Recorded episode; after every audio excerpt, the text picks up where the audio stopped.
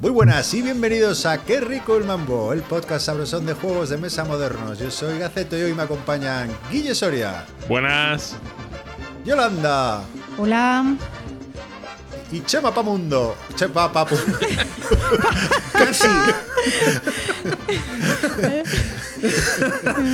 Te- Tenía un seguidor en, en- en la página de, de Venusville que me llamaba señor Pamundo. O sea que. ¿Todo bien? A ver si se queda. Ya, ya me Así se queda. ¿Qué pasa, mamberos? ¿Cómo va la cosa? Muy bien, muy bien. Bien. Bien. Bien la semana. Contentos, alegres, con ganas. Con Sí. ganas. Nada, hoy, hoy quería empezar un poco, eh, bueno, con nuestra sección de cotilleos y noticias, con una noticia que hoy publicada en una web que creo que, que puede resultar interesante, que, que, bueno, venía a contar cuál es el top 50 en ganancias de Kickstarter y del cual se extraen datos curiosos, ¿no? Eh, por ejemplo, no os voy a contar el top 50 porque, porque nos daría para un programa, pero sí los cinco primeros, ¿vale? Por ejemplo, que en el, en el top 5 está vuestra querida Monolith, Chema Hombre, con ¿Sabes cuántos millones llevan ganados? 15 millones de dólares, 15 millones 200 mil recaudados en nueve proyectos, ¿vale? Lo que es- bueno, viene a ser una media de 1.600.000 por proyecto y cada uno de sus backers o de- de- se han dejado una media de 165 dólares. Not bad, ¿eh? no, no. Claro, es que a la fuerza. O sea, es que son carísimos. eh, y, y es lo típico que no te sale a cuenta cogerte el pledge más barato por lo general, con lo cual te acabas tirando a la piscina. Olin. Sí, ¿no? Bueno, lo de no te sale a cuenta hasta cierto punto, porque por ejemplo en el Conan, al final el Barbarian era el que más miniaturas te daba por euro, digamos, que Sí. el King's Pledge o cualquiera de los posteriores. Las, eh, como A los ver. stretch goals te lo dan con el Pledge básico. Déjame, déjame reconstruir la frase. No te sale a cuenta hacer all-in, pero tampoco te sale a cuenta coger el pledge básico. Yo, mi experiencia con Monolith es que siempre hay un, un pledge intermedio que te sale más a cuenta que, en plan, a precio por miniatura y con la cantidad de contenido que te llevas, que te sale más a cuenta que cogerte el all-in. O sea, por ejemplo, en el Mythic Battles, yo me cogí uno que me entraron en tres o cuatro expansiones más el, más el base y más la caja de Pandora que era Stretch Goals y tengo matraca para jugar toda la vida. Y el, y el all-in era un dineral de 500 euros que era, era overkill y no, no merecía la pena. Y con el Conan la sensación que tengo es un poco la misma.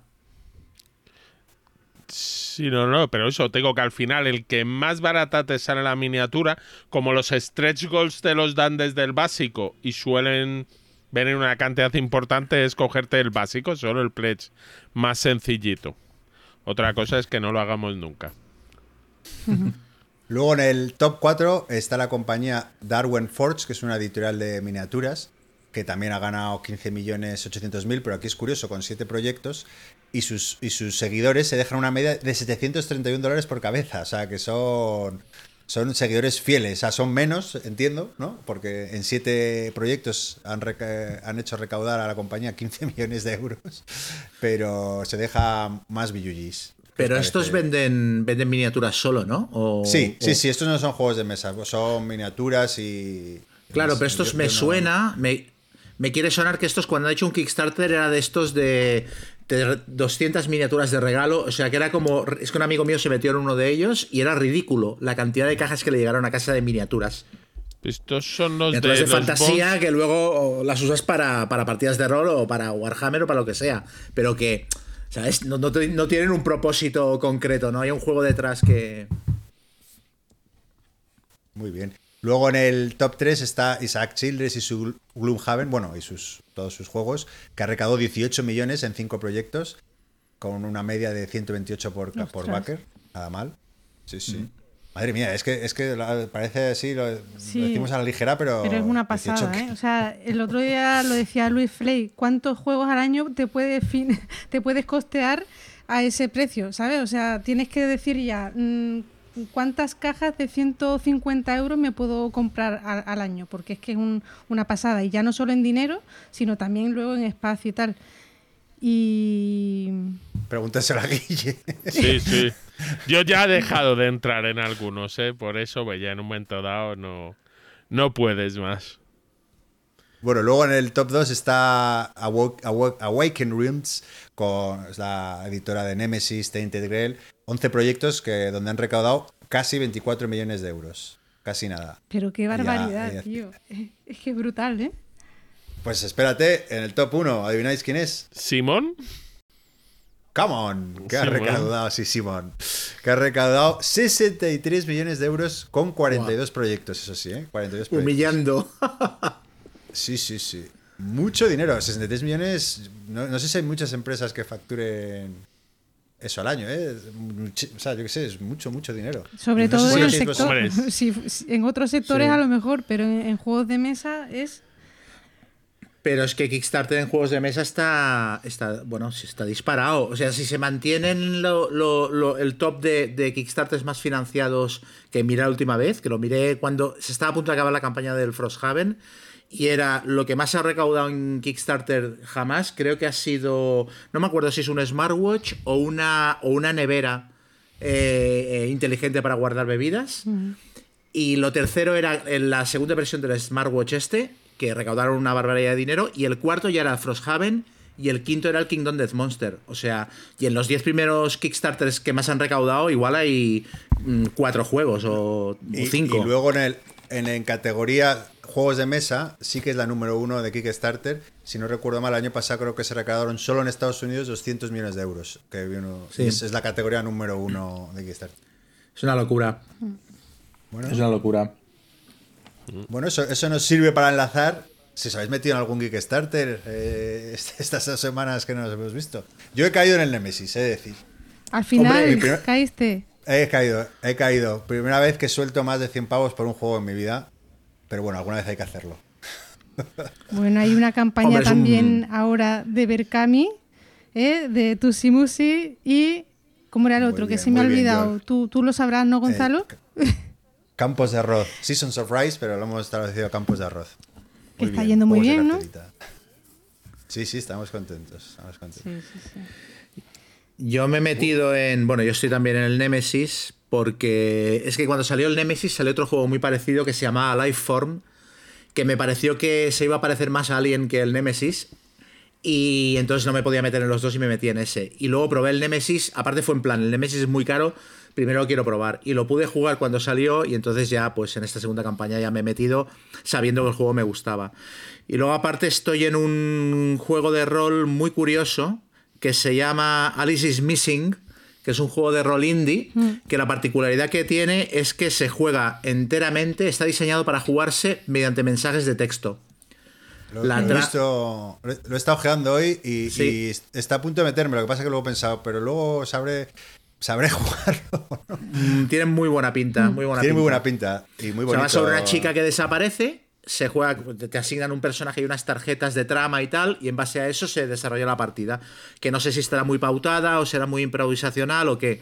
Y yo me he metido, lo que pasa es que me he metido con un dólar porque no garantizan de momento portes eh, a Europa coherentes, ¿sabes? O sea, no garantizan que no te lo pare aduanas y tal, y entonces hasta que no garanticen eso, si no lo garantizan me cogeré el PDF y luego también venden una aplicación y con la aplicación y el PDF yo creo que ya tiraré millas. Sí, porque el- el- eh, yo me he metido y luego me he salido porque, porque el gasto de envío era igual que el juego. Entonces yo, bueno, Sí, dices, tampoco era muy caro, pero, pero creo que era en to- 20, 30 euros, ¿no? El juego, más luego los gastos de envío. Pero claro, ya subía un poco. Sí, si luego no aseguran que entra por aduanas, pueden volverte a cobrar otros 20 euros más. sí. Yo he estado. Y luego esta semana también había... Perdón, perdón. No, bueno, eh, yo estaba mirando uno, no sé si lo habréis visto vosotros, se llama Mini Rock. eh, Este iba a decir ah, yo. vale, pues eso. Un, También lo tengo en favoritos. sí, Ya, ya. a ver, a ver, a ver Al si al final caemos Va- o no. vamos a- Es, Vamos a perder el espíritu de este programa de tener gustos diferentes, ¿eh? Al final Desde vamos a. Yo, yo no he entrado en ese. no. es que es curioso realmente. Es un juego que se ha llevado un montón de premios en la Golden Geek eh, como mejor nanojuego, o sea, un juego diseñado con muy poquitos componentes y es una cajita con muy poquitas cartas y lo describen como el juego Dungeon Crawler eh, minimalista. Y es muy bonito, tiene una estética muy chula y tal. Y ahí, yo estoy ahí, todavía no me he metido, estoy ahí mirándolo, pero tiene buena pinta, es algo por lo menos diferente. Muy catacombs las Sí, ilustraciones. Sí, sí, sí, totalmente. Y, bu- y buen precio también, sí, también me ha llamado la atención. Bueno, Eh, a mí yo, yo iba- yo iba a decir lo contrario. O sea, yo- será- es nano, nanojuego, pero maxi precio. Porque el básico son mm, 30, car- 20 sí, 30 cartas y 6 daditos y, un- y unas, unos tokencillos y tal. Y bueno, vale 19 dólares y toda la pesca y 5 de envío. Pero si te quieres coger las expansiones, se empieza a disparar y el all-in son como, son como 60 dólares, que me parece una sobrada para un juego que al final con todas las expansiones te llevas para casa 70 cartas y 10 dados. justo por eso al final Mucho- no me he metido, porque lo he visto muy Mucho caro más para lo barato. que es realmente. Sí. Mucho más barato los microjuegos que decías antes, Yol. Sí, sí, Sí. sí. es que esto es un problema porque se está como estandarizando el. O sea, juego barato 30 euros. ¿Sabes? Y hostia, eh, juego barato hasta cierto punto. Y, y luego mírate los componentes, que ya sé que un juego es mucho más que los componentes, pero es que en este caso es que estamos hablando de un juego que lleva 30 cartas. Me parece muy exagerado. Yo es que para eso pago un poquito más y me compro un Dungeon Crawler de verdad, con sus miniaturitas, Ya, sus pero cartitas, sus es tableros. como el Tusimusi, o sea, los juegos de cartera eh, o, o este, por ejemplo, pues son juegos que te los puedes llevar a cualquier sitio, que si además se pueden jugar en solitario, pues eso lo, lo- lo- lo sacas en un momento y, y juegas algo interesante y te quita el, el monillo. A mí me gusta porque yo en la, en la mochila, por ejemplo, que llevo siempre, siempre llevo un jueguecillo de estos. Y, y está guay, además se lo enseñas a la gente y la gente lo flipa. O sea que, no sé. Sí, son juegos casuales, claro, de, de eso, de, de entretiempos, de tal, de sacar ahí. Pero vamos, que un dungeon en una caja, a lo mejor con alguna carta, ya salió el Dungeonir hace más de 15 años, que tampoco han inventado... No. Y está No sé. Sí. el, el One Deck Dungeon también. eh, o sea, han salido, pero, pero no sé si un juego. Yo, yo soy. Yo sí que me fijo en los premios de los juegos. Y eso que le hayan dado premios por nanojuego y la estética esa tan chula que tiene y tal, bueno, pues a mí sí que me llama. Pero ¿será quién se lo ha dado? ¿La madre del diseñador? Pues claro. o es un No, premio. Hay más gente de lo que tú, bueno, de lo que creemos. Yo creo que juega a estas cosillas de descargárselas y hacerse sus play. Y, sí, sí. Sí, sí. Yo me estuve mirando uno que se llama Iron Helm. Que es de. que lo tienen en, en una web que se llama The Game Crafter, que también bueno, es una, una web que creo que, com- que hace como print on demand de juegos que estaban en print and play o algo así. Sí. Yo no la, había, no, la, no la conocía. Y bueno, es un diseñador que tiene bastante buena fama, que hace también microjuegos y, y tiene uno de sobrevivir en el espacio, otro de, de eh, la peste negra y tal, todos son juegos de cartas. Y hay uno que se llama Iron Helm, que también es un John Crawler, que tiene muy, muy buena pinta, pero lo, mi- lo de- lo mismo, o sea, me lo estoy mirando y... Pero ese juego, Chema, lo, saca saca, Melmac. Lo saca Sí, en pues- español. Estaba a punto de hacer el pedido y entonces un colega me dijo, es que va a salir en español y dije, pues, es- pues lo paro, porque aparte es que era muy, salían con, con también 50 euros, una cosa así, con una cajita y, cu- y cuatro cosas. o sea.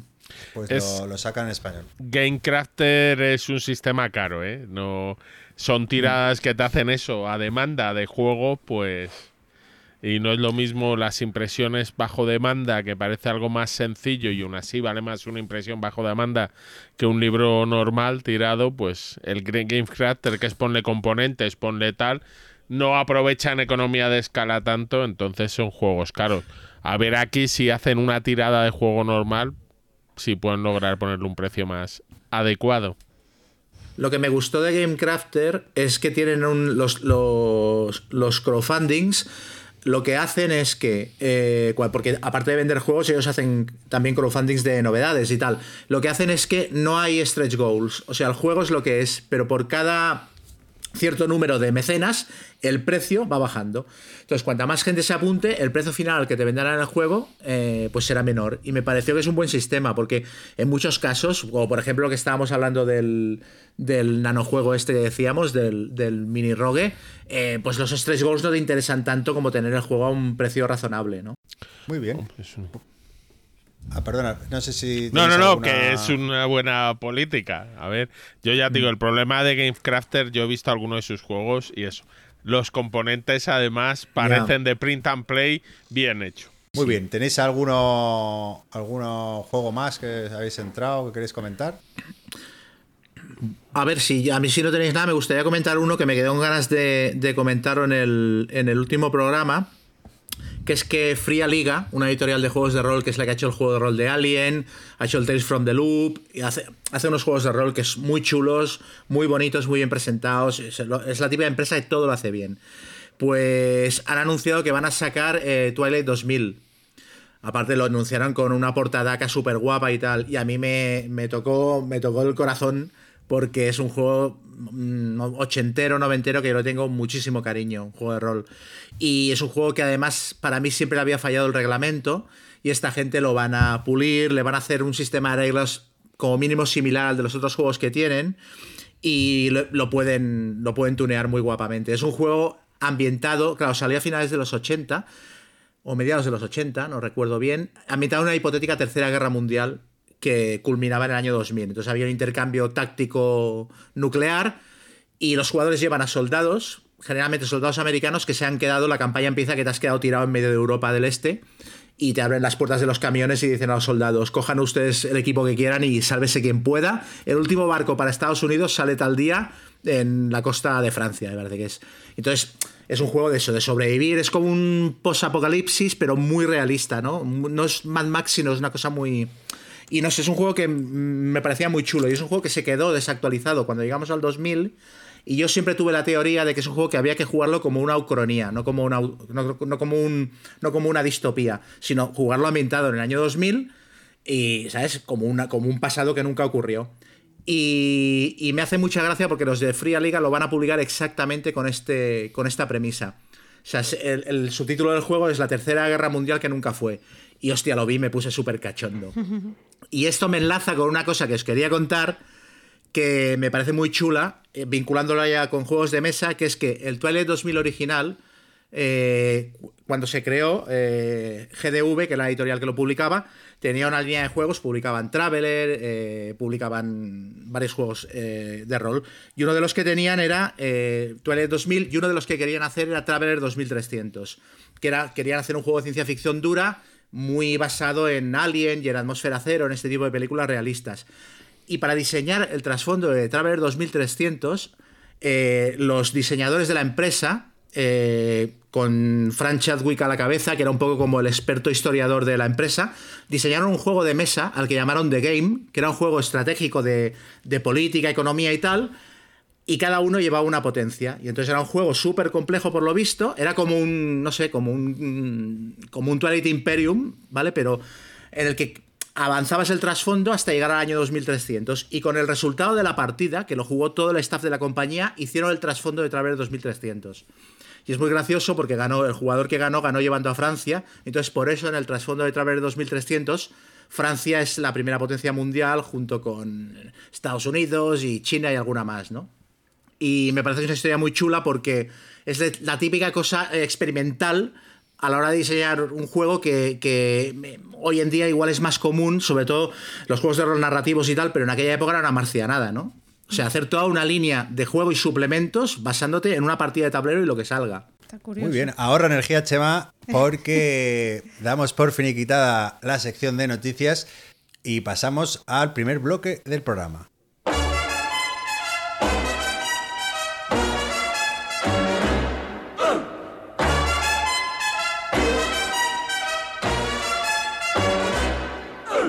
Papa loves mambo. Mama loves mambo. Look at him sway with it. Hoy queremos celebrar que nuestro compañero y queridísimo Chema Pamundo publica Fan Hunter. No, Chema, cuéntanos un poco, enhorabuena. El juego de rol. El juego de rol, efectivamente. gracias, Hoy va de rol la cosa y yo creo que es, ¿no? es, es un buen momento ¿no? para que nos cuentes un poco, bueno, a ver, ¿cómo, empezó todo? Porque aquí Fan Hunter, Fan Hunter, pero los que somos más jóvenes que tú y que Guille, Vaya, vaya tela. necesi- necesitamos contexto. necesitamos contexto. Cu- Cuéntanos un poco la historia, cómo surge Fan Hunter, cómo nace. Bueno, pues Fan Hunter es una adaptación a rol de los cómics de Cels Piñol, que es un que es un dibujante de Barcelona que no sabe dibujar rodillas, aprendió recientemente a dibujar a gente con piernas. Entonces, él se inventó unos personajes a los que llamaban narizones, que eran gente con una nariz muy gorda y tal, y empezó a hacer unos fanzines que al principio se llamaban Q-Sap y luego ya pasaron a llamarse Fan Hunter, que partían de la premisa eh, de que, bueno, los cómics, los juegos de rol, las películas de ciencia ficción, la música dance, todas las cosas que molan, habían sido prohibidas por un dictador que era el Papalejo, que está basado en el, el Alejo Cuervo, que es el dueño de la librería Gigamesh y de la editorial Gigamesh, eh, que era muy fan de Philip K. Y bueno, un tío bastante, bastante peculiar. Y, y entonces Cels cogiendo ideas, porque Cels es una esponja, cogiendo ideas de mil sitios y de, de mil influencias de todas las películas de los 80 que le gustaban, de Fahrenheit 451 y tal, se montó este trasfondo para ambientar sus TVOs, que eran parodias absolutas del mundo editorial de, de Barcelona y de eso, de, de películas y de cómics y de libros y de...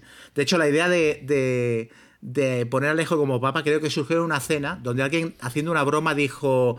Eh, Philip K. Dick es Dios y Alejo es su profeta en la tierra, o algo así. Y Cels, que siempre tiene la parabólica puesta, se ve que pilló la frase y de ahí el tío desarrolló todo el trasfondo de, de, de- sus tebeos. Entonces ha estado publicando tebeos muchos años y en un momento dado, el- el- a principios de los 90, quería publicar un juego de rol porque alguien, no sé exactamente quién, le, propuso hacerle un juego de rol de Fan Hunter. Y entonces yo lo que sé, porque no me llegó toda la historia, es que la gente que le tenía que hacer el juego de rol al final acabó dejando el proyecto a medias o no, no lo culminaron, no sé en qué estado llegó a estar la cosa, pero no se lo hicieron.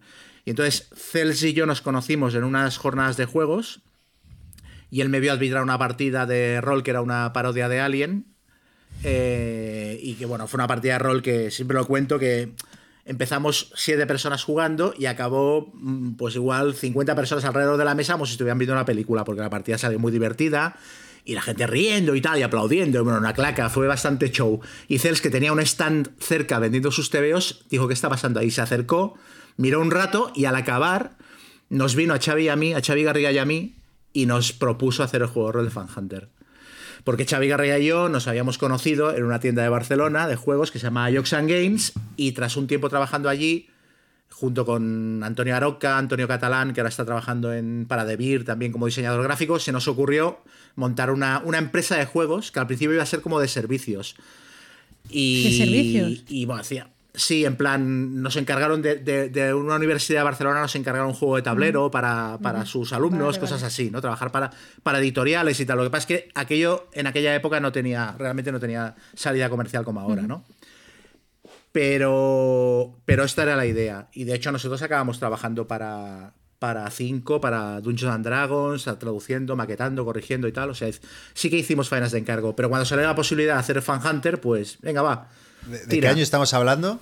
Para Pues el ubicar. Para situarnos. 92. No, creo que el 92, 93. Es que el juego, o sea, cuando Ceres nos dijo, va a hacer el Fan Hunter, rápidamente dijimos, hombre, pues por supuesto, ¿no? Qué guay esto. Y entonces nos puso unas fechas muy cortas porque como él tenía todo lo, lo tenía todos los plazos, la promoción, todo hecho, menos el juego. Y entonces el juego lo, lo tuve que escribir en tres semanas, todo el juego completo, diseñarlo y escribirlo, hacer pruebas y tal, en tres semanas. Que acabamos maquetándolo, como no teníamos ni ordenador para hacerlo, acabamos en, en Luis Destrés, que era el editor de la revista Troll, tenía una tienda de juegos en Sitges, y acabamos en la trastienda de su tienda con su ordenador maquetando el juego durante un fin de semana. Que él nos dio el ordenador, nos dio el espacio, pero para compensar nos estuvo poniendo el mismo disco de Jamiroquai todo el fin de semana. Que también fue un acicate para acabar cuanto antes. Y así salió el juego. Entonces hicimos una tirada muy pequeña, era un fanzine, ¿eh? es que imprimimos 100 ejemplares con cartulina a la portada y tal. Y esa misma mañana los llevamos al salón del cómic y yo me quedé algunos en la tienda en Jokes Games donde aún trabajaba vendiéndolos bajo mano, rollo como el que pasa droga. Y en una mañana se agotó toda la tirada. Lo cual tiene mérito porque me olvidé de poner una regla dentro del juego. La regla de Potra, que es como la suerte del juego, que son unos puntos que puedes usar para repetir tiradas y tal. Me olvidé de ponerla. Entonces tuvimos que redactarla en una hoja aparte y la dábamos rollo fotocopia. Oye, por cierto, la página 43 falta, esta, falta esto. Se agotó en una mañana y ahí ya nos planteamos Muy hacerlo más en serio. Muy rollo Mallrats de Kevin Smith y tal, ¿no? Ahí con- Sí, sí, muy. Sí, bueno, Xavi Garriga suele decir que la, la época de Fan Hunter y de, y de la editorial que se llamaba Farsas Wagon, dice que es lo más cerca que ha estado de estar en una banda de rock.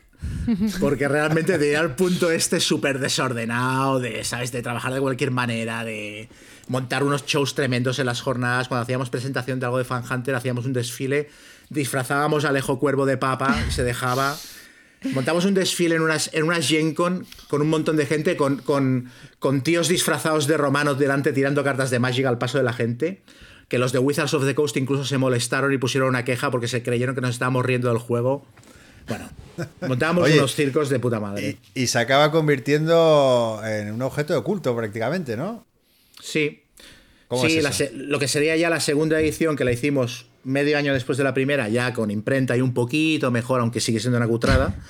Pues sí, se convirtió en un juego de culto porque los cómics de Cells gustaban mucho, eh, tenían mucho tirón y luego aparte tenía un punto como de, de underground el juego que, que a la gente le entró, de do it yourself, que a la gente le entró muchísimo. Y luego una cosa que fue súper importante es que el juego costaba 700 pesetas.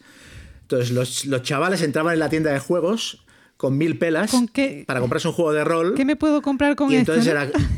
Exacto. Era, me quiero comprar la llamada de Tulu. 2700. Uy, calla, calla. RuneQuest, 2500. Nada, nada.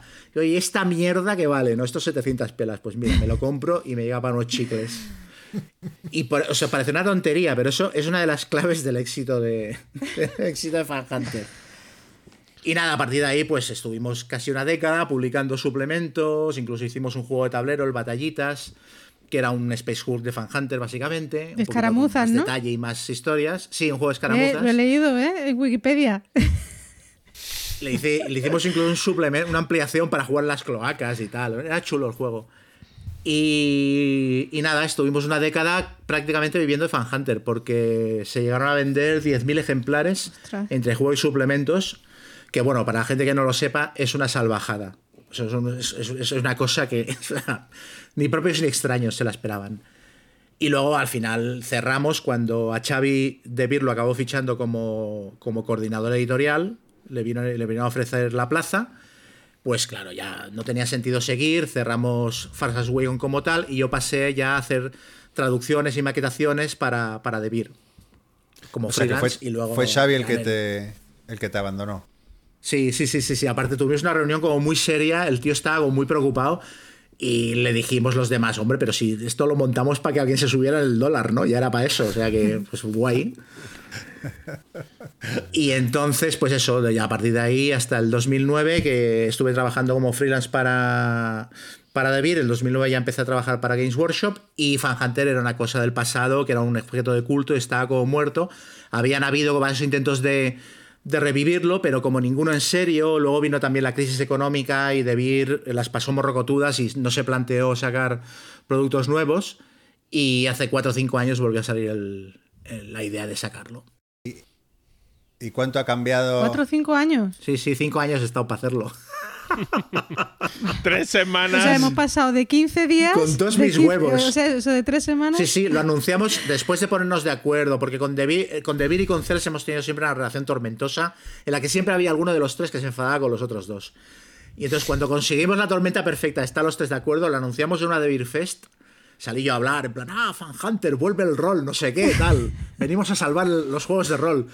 Y al día siguiente ya había memes en Twitter de, oh, vuelve Fan Hunter. Y claro, esta gente hoy en día ya tendrá niños y, ¿sabes? y habrá dejado de jugar a rol y algunos habrán muerto. Oye, ¿y ha cambiado mucho la versión antigua respecto a esta nueva edición? Ah, bueno, a ver, lo que es el libro como producto, muchísimo, porque es que era un libro de, de 76 páginas a una sola columna con tamaño de letra 14, o sea, tenía muy poco texto aquello. Y este es un libro de 240 páginas con un montón de información. O sea, una cosa que he hecho, estoy muy orgulloso de dos cosas del juego. Estoy muy orgulloso de haber cogido todo el trasfondo de los cómics de Cells, de 30 años de TVOs, y haberlo ordenado de manera que se entienda, porque eso es una cosa que no sabía hacer ni él. O sea, yo le llamaba cuando estaba escribiendo el trasfondo del juego, le llamaba en plan, oye, esto, los Fang Knights, es que en un sitio dices que, eh, que era, había uno y en otro dices que era una raza milenaria y él no te lo sabía contestar. Siempre te respondía lo último de lo que se acordaba, pero al día siguiente le llamabas y decía otra cosa. Y entonces yo le, di, le acabé diciendo, digo, mira, yo voy a fijar canon con lo que escriba y a partir de ahí tiramos con esto. Y a él le ha ido muy bien porque, porque eso, porque el trasfondo de sus tebeos, que era súper desordenado, porque en 30 años ha ido para adelante, para atrás, ha hecho remakes, se ha desdicho, pues eh, ahora ya tiene una línea coherente de narrativa al juego, ¿no? O sea que como lectura de para un fan de Fan Hunter, pues yo supongo que será chulo por eso. Y la otra cosa de la que estoy muy orgulloso es de un capítulo que es cómo arbitrar Fan Hunter, que es como eh, mi decálogo de cómo arbitrar juegos de rol de humor. Que para esto me estuve leyendo un montón de juegos de rol a ver cómo lo hacían, porque es una cosa que siempre he echado en falta en muchos juegos de rol humorísticos, que para mí es el género más difícil de arbitrar en rol. De hecho, Fan Hunter siempre se dice que la gente se lo compraba para leerlo, pero que luego la verdad lo jugaban muy poco. Y es un capítulo que me lo ocurre mucho y luego me- el otro día me lo leí cuando me llegó el libro y pensé, hostia, esto parece que no lo haya escrito yo. es que es lo mejor que puedo decir cuando leo algo mío. O sea que guay. Pero lo que es el reglamento. Lo que es el reglamento. A ver, es que tampoco me lo dejaron cambiar mucho. Ah, es el mismo, pero a ver, mm, revisado. Aprovechando 25 años. Y un montón de ilustraciones también. Sí, sí, claro, un montón de ilustraciones nuevas a todo color y, o sea, aprovechando pues eso, los, Claro. los 30 años casi que han pasado en diseño de juegos de rol. Simplificado, más elegante. O sea, he intentado que siendo un sistema de juego que es añejo, porque es pool de dados de 6, que es una cosa que ya no se lleva para nada, eh, pues que sea una cosa liviana y que se pueda jugar bien y que al mismo tiempo la gente lo juegue y diga, ay, mira, como el antiguo. Como una, en una escala, llevándolo a los juegos de mesa, ¿qué sería? ¿Un filler? ¿Un euro ligero?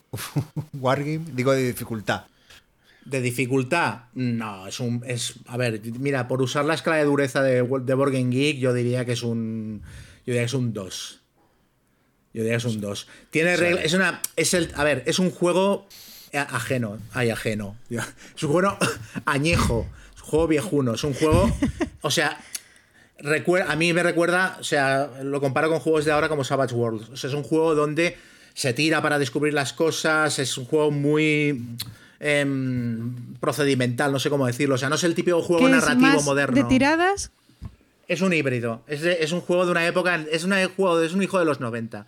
O sea, en los 90 ya se empezaban a hacer experimentos, pero todavía bebía mucho los juegos de rol de la tradición de los 80, que era tira para todo y, ¿sabes? Y, y pool de dados. Luego, en esa época, claro, estaba el Star Wars, estaba el Ghostbusters, estaba el Space 1889, que la gente no se lo cree, pero es de donde fusilé las reglas de Fan Hunter. Todo el mundo dice que las fusilé del, Del del Star Star, Wars. y no.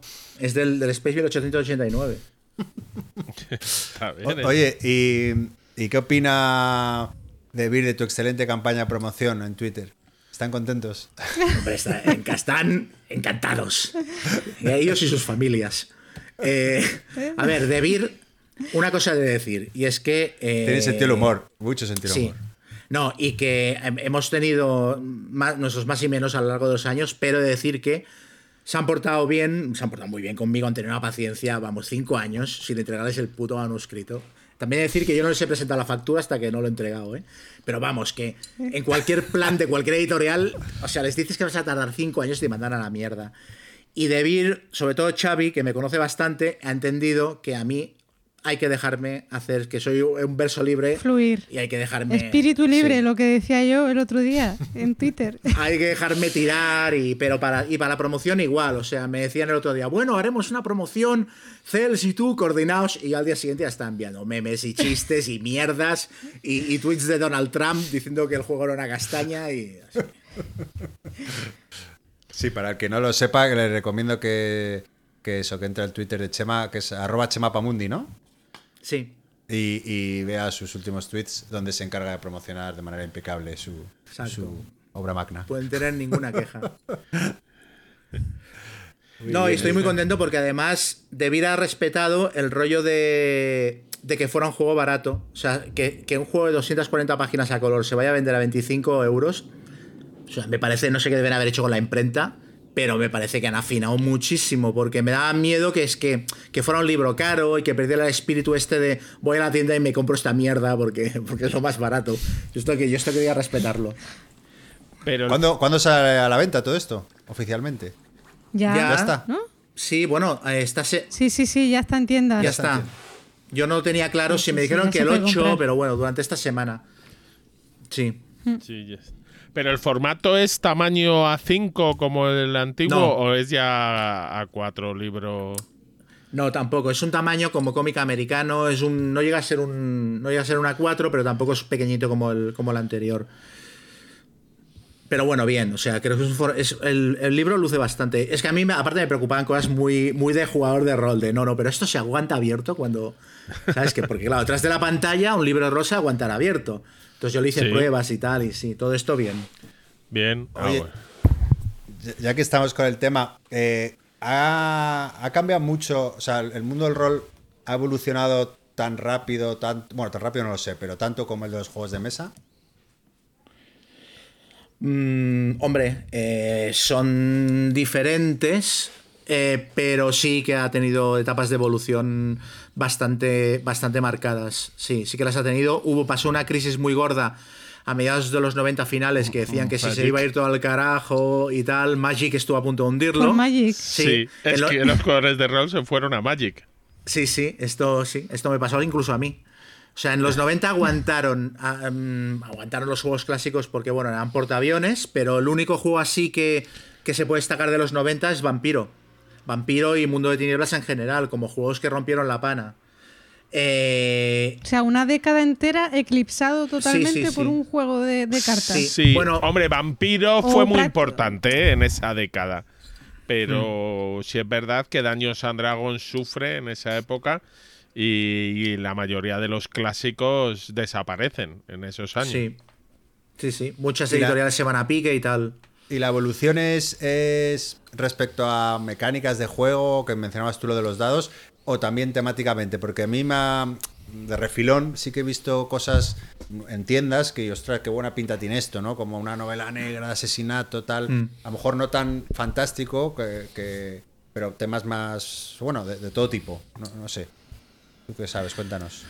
A ver, lo que ha habido es una explosión del, del indie, de los juegos independientes, editoriales muy pequeñas, la autoedición, aparte el, el hecho de que los juegos de rol sean el formato PDF les venga que ni pintado, con lo cual tú haces tu juego de rol, lo maquetas, lo subes a DriveThru, que es una web que vende rol en digital y no te has de preocupar ni siquiera de gastos de producción. Esto pues ha hecho que, que el- que los juegos de rol exploten por completo. Y luego otra cosa también fue que a finales de los 90, principios de los 2000, Dungeons and Dragons sacó la tercera edición y por así decirlo liberó su reglamento. Hizo una versión en abierto en plan, cualquiera puede hacer suplementos de Dungeons and Dragons siempre y cuando reproduzca una página de licencia al final y, y tira millas. Y esto hizo que nacieran los retroclones, que son juegos mm, de rol muy inspirados en Dungeons and Dragons, pero en diferentes versiones de diferentes épocas, cada uno cambiando sus reglas y haciendo cosas distintas. Y claro, la gente se puso a experimentar. Y estas dos cosas juntas han hecho que, para mí, esta es la, cuando se dice la época dorada, yo creo que los juegos de rol han estado mejor que ahora jamás. O sea, no se publican ni tantos, ni mejores juegos, ni más bonitos eh, en ninguna época como, como lo que se publica ahora. Es que comparas los juegos que se publicaban en los 80, que hoy los ves y dices, madre de Dios, pero esto, ¿quién ha hecho estos dibujos? Con lo que se publica ahora, que son maravillas. Y hay, hay tipologías de jugador como el Eurogamer, el Ameritrash, el no sé qué. Hay, hay, hay diferen- diferentes Sí. tipos de rol, ¿o no? Sí, sí. El Munchkin. Como debe ser, hombre. El pobre. Sí. Sí, a ver. El sí, Munchkin. hay jugadores. Sí. Que se Sí, lee a las traducir, reglas traducir. buscando. El Munchkin es el que se lee las reglas y se las sabe mejor que su máster para optimizar su personaje al máximo. Y tengo esto, ¿Ah, sí? hombre, como. ¿Hay mucha competitividad también en rol o qué? Mm, Eh, bueno, lo que sí que hay es compet- A ver, hay juegos que la fomentan. Hay juegos que la fomentan. Dungeons and Dragons, por ejemplo, siempre ha sido un juego que ha fomentado bastante la competitividad, porque, bueno, los tesoros te hacen ganar puntos de experiencia y este tipo de historias, ¿no? Y a veces hay reglas también que el que le pega, le pega el, el que mata a un bicho se lleva más puntos de experiencia y estas historias, ¿no? Pero, a ver, yo eso no lo he entendido nunca. Como alguien que no ha jugado nunca rol, eh, el- eh, todo depende un poco del máster, y ¿no? de los jugadores. No, quiero decir, a la hora de la competitividad de, de una tirada, tú puedes un poco, además creo que se puede tirar o delante, o sea, eh, o las, las tiradas pueden ser ocultas o descubiertas, Eso. ¿no? Si, El- si tú en un momento puedes decir esta tirada oculta y me invento un poco... Pero eso es el máster creando la historia. Los jugadores siempre tiran en público. Y el máster decide. Y luego un poco es lo que quiera tu grupo de jugadores, más que lo que... eh, es decir, el máster y los jugadores tienen que estar de acuerdo en qué tipo de partida quieren jugar. Y si tú quieres jugar Dungeons and Dragons en modo ir al dungeon y matar monstruos y ver quién mata más, que es muy divertido, hack and slash, eh, vas a jugar a eso y luego dices, bueno, y ya interpretaremos, yo te interpreto cómo voy des- destrozando orcos. Sí, es que hay, hay mucho. Hay, hay. No sé, hay como muchos patrones de jugador y de máster. Y también hay juegos que son eso, son más simulaciones tácticas de combate y juegos que van mucho más a, a- a ch- a chetar al personaje, subirlo, hacerlo poderoso. Y donde las tiradas importan mucho. Y luego hay juegos que son absolutamente narrativos y donde lo que importa es la historia y tal. De la misma manera que hay juegos, ahora hay muchos juegos modernos en los que el máster no tira dados. Todas las tiradas hacen los jugadores.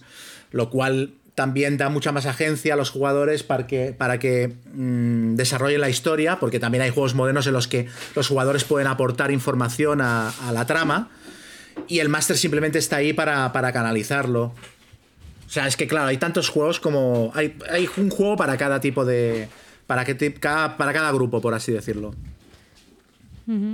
Muy bien. pues, Bueno, y de hecho, vamos, yo pensaba que los juegos de rol siempre eran para un grupo grande y tal, pero he visto incluso que hay juegos para dos personas, Sí. como el que has estado comentando antes, de, que es con mensajes de texto, algunos que mezclan un poco componentes de baraja y tal, ¿no? Con, con lo que es el juego de, de rol en sí. Sí, sí, sí.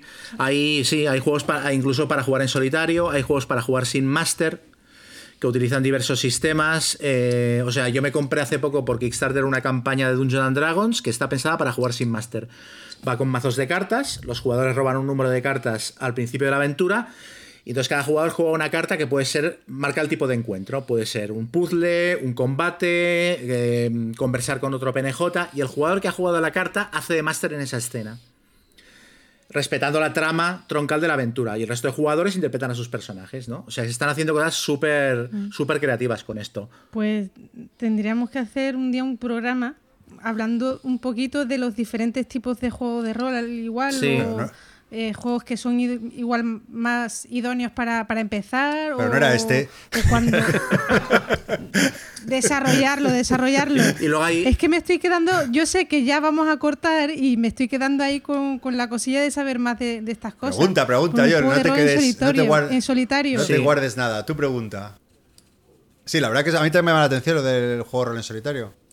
Sí, y, y, bueno, ahora yo hace poco ar- arbitré una partida, pero no, habría, no hubiera hecho falta un juego de Hills Press que se llama Un Momento Único, que es acojonante, que es para dos jugadores y es, son dos samuráis que están a punto de matarse en duelo. Y entonces empieza con esa escena, la partida, y entonces toda la partida es tirar para atrás y los dos jugadores, con una serie de reglas, dialogando para ver cómo llegaron hasta ese momento. ¿Cómo llegaron ahí? Oh, Y, luego al final de la partida vuelves del flashback y haces el combate final. Y es, es- en realidad es un juego sin máster. Lo que pasa es que yo lo jugué con dos amigos y yo les iba indicando las reglas, hice un poco de. y es brutal. Y luego hay muchos juegos que son. ah, utilizan muchos componentes cartas y tal, y son casi como jugar a tablero. Muchos juegos que- de narrativa que están como en un- son como puentes entre el rol y el tablero. Chema, si tuvieras que elegir entre el rol y los juegos de mesa, El rol. El rol. Así, ¿eh? O sea, el- sí, sí, sí. O sea, el rol es, para mí, es la experiencia lúdica definitiva. O sea, yo he tenido, yo he tenido en la, yo arbitrando una partida de terror, he tenido a un jugador que, se ha, que ha cogido la silla a media partida y se le ha cambiado de sitio porque estaba de espaldas a un pasillo a oscuras. ¿Sabes? Y, y- se guay, cambió ¿eh? de sitio y intentó darle a la luz en plan, oye, oye, bueno, ya está, ¿eh? Venga, a- enciende la luz y vamos a jugar normal. O sea, el nivel de inmersión que consigues con un juego de rol a veces es a mí es que me, me enamora. Me enamora. Y en los juegos de rol, por, e- en los juegos de tablero, perdón, por eso quizás, por el vicio de haber venido a los juegos de rol, busco muchas veces tanto la narrativa y el tema y la inmersión y tal, porque busco algo que me, que me reproduzca las mismas sensaciones. Pero a mí si me das a elegir, yo rol. Eh, ¿Y siempre haces de máster? ¿Siempre? es verdad. O, Sí. o también juegas como. Sí, esa es la, es la maldición del máster. Porque cuando lo pruebas, si te gusta, ya no, ya no ves las cosas igual al otro lado de la pantalla. Y yo ahora jugué. ¿Y tú, Guille? Yo empecé como jugador y cuando arbitré la primera vez, dirigí la primera partida, dije, guau, yo no me quiero mover, de, no me tuyo, muevo de ¿eh? aquí. Este. No, yo en mi época sí arbitré más que jugué, pero yo he hecho de las dos cosas y ahora lo único que hago es jugar. Estoy en una campaña de la llama de Chulu, como debe ser, pero estoy como jugador. El problema que tiene el rol es verdad que el rol es una experiencia genial, pero también es una experiencia que requiere unos compromisos, porque una partida hay que prepararla mucho.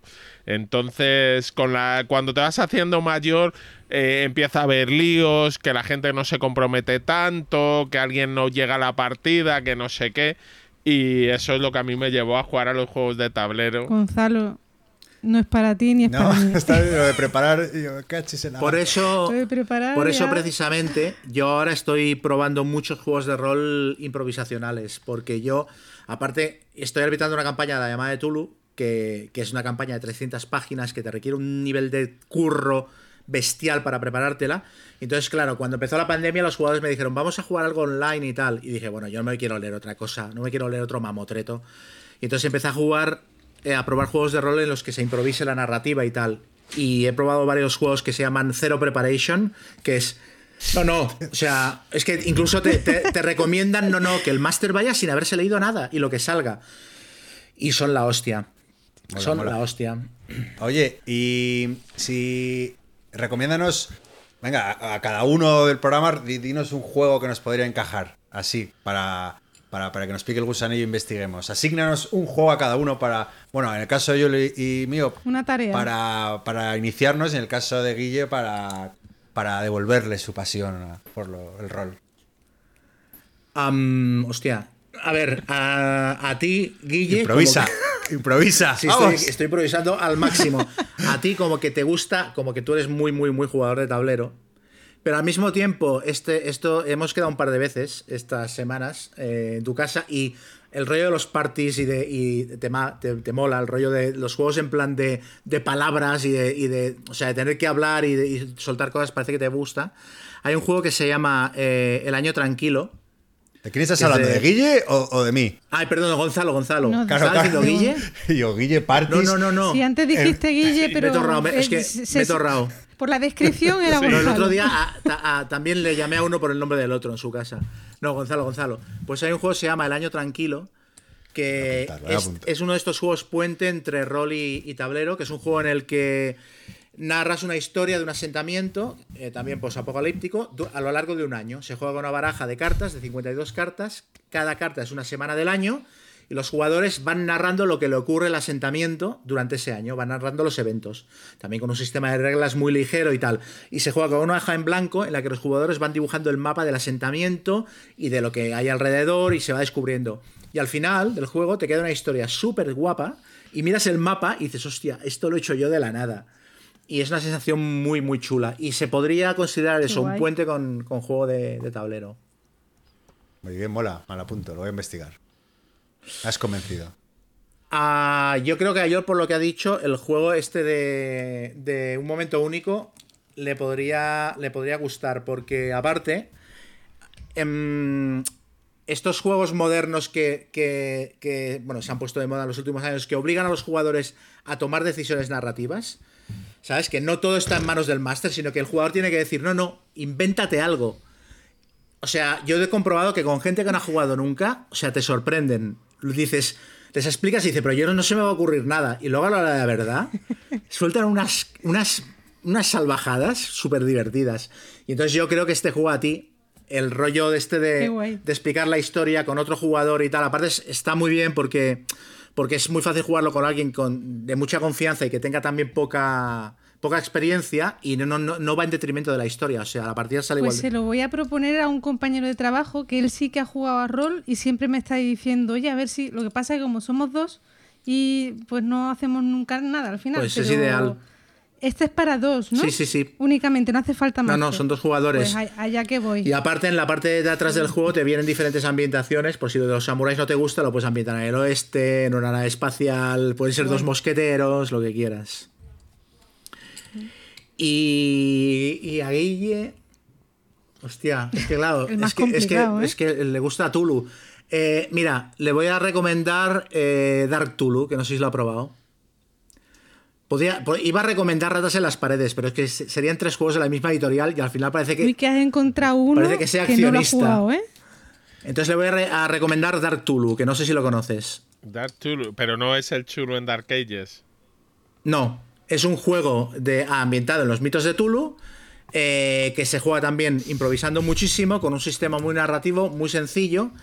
Y lo recomiendo porque es como el germen del que ahora mismo es mi juego de rol favorito, que lo descubrí hace un mes y estoy enamorado, que es un juego que se llama Trophy, que, que es un juego es un juego que coge la experiencia de jugar a rol, la comprime al máximo, quitándole toda la parte de, de pesadez de reglas y tal. Y, es un juego que, que- es como una adaptación a la fantasía de- del, del Tulu Dark. Eh, y yo creo que es. A ti que te gustan tanto los mitos de Tulu y que estás acostumbrado seguramente al- a, las- a la llamada de Tulu, que es el juego canónico, jugar lo mismo pero con un reglamento tan diferente, te fliparía. Puede ser, puede ser, pero a mí recuerda que los reglamentos es lo que me gusta. ¿eh? Claro, Sí, le has quitado lo que más le gusta. Te hablo dicho Oye, Rolemaster una o algo así. Muy bien, Sí. sácale de su zona de confort, así me gusta. Una cosa, el tema de las cajas de inicio de los juegos eh, está bien. Sí. O sea, ¿ayudan Sí. o realmente es un producto para sacar pasta No. y...? No, no, no, son fantásticas. O sea, yo soy- estoy muy a favor. Porque acaba de sacar la de la llamada, acaba de salir la de la llamada. Mira, la de llamada, la de la llamada no te voy a decir que es imprescindible, pero a mí me parece eh, un punto por debajo de imprescindible. Porque una cosa que le pasa a la llamada de Tulu, la última edición que para mí es la mejor con diferencia, es que han convertido un juego de rol de iniciación en un reglamento de 600 páginas. Ya no es un juego de iniciación. Por mucho que quieras, no sea complicado excesivamente, pero son 600 páginas. No le puedes decir a nadie en su sano juicio que no ha jugado nunca rol, cómprate esto para empezar. Entonces, la caja de inicio, la llamada de Tulu, es una versión súper ligera de las reglas, con una aventura, con todo lo necesario para jugar, y me parece que es un producto sensacional. Y la caja de Dungeons, lo mismo. Y la de Pathfinder, que supongo que para la nueva edición habrá salido también una, no sigo mucho porque en Pathfinder no me gusta demasiado, pero estoy seguro que también será una buena caja de inicio. En general, las cajas de inicio son muy buenos productos. Muy bien, pues. Vale. Bueno, pues después de esta masterclass en rol, eh, bueno, eh, pasamos a, a nuestro. Te damos por cerrar este bloque. No sin antes recordaros que vayáis corriendo mañana a buscar vuestra edición de Fan Hunter de nuestro querido Chema. Y nada, pasamos al siguiente bloque de que hemos jugado.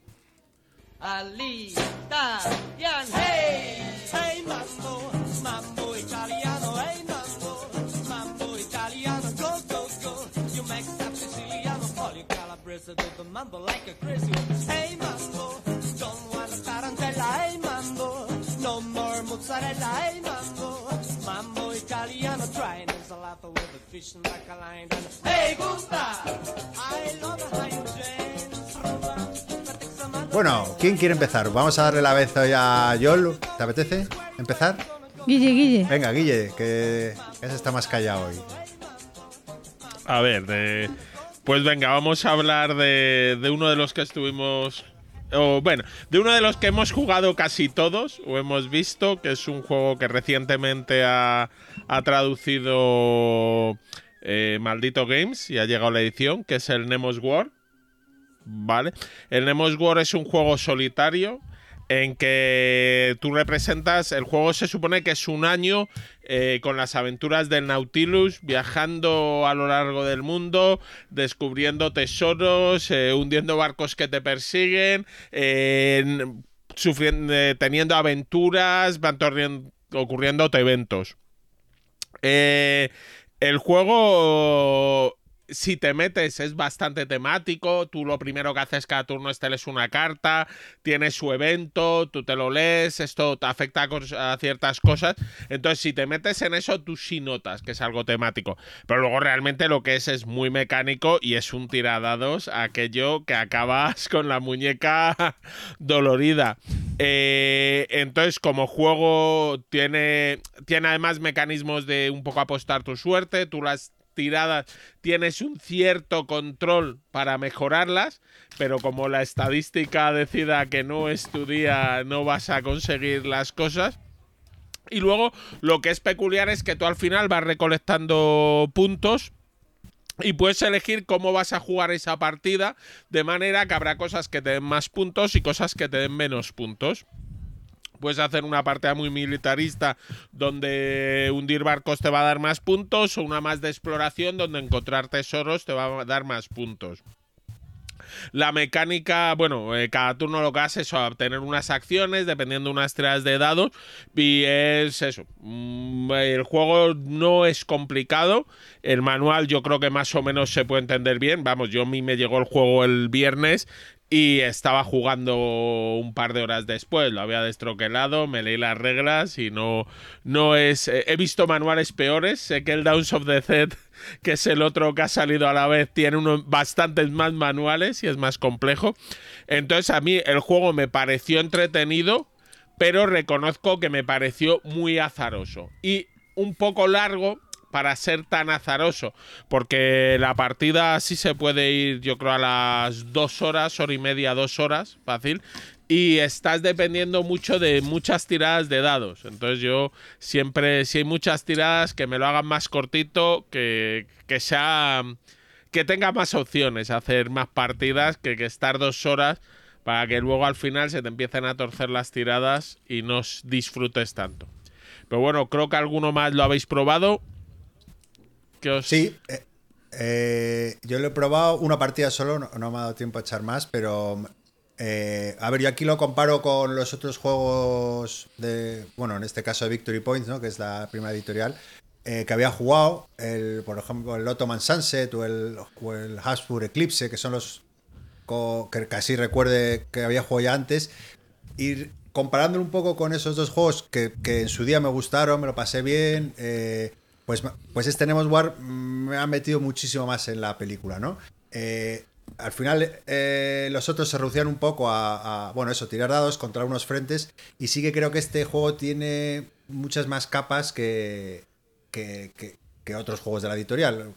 Como digo, no, no- no he podido probar todos, pero los tres o cuatro que, que he probado, pues este me parece el mejor de lejos, ¿no? Sí que, como dices tú, se va un poco largo, pero bueno, si tienes tiempo, eh, la verdad que me hubiera encantado haberlo probado al principio del confinamiento, porque, porque vamos, hubiera sido el juego de, de cabecera, ¿no? Porque estar ahí confinado, ahora ya como que te apetece ya salir y quedar con gente, que ahora que podemos.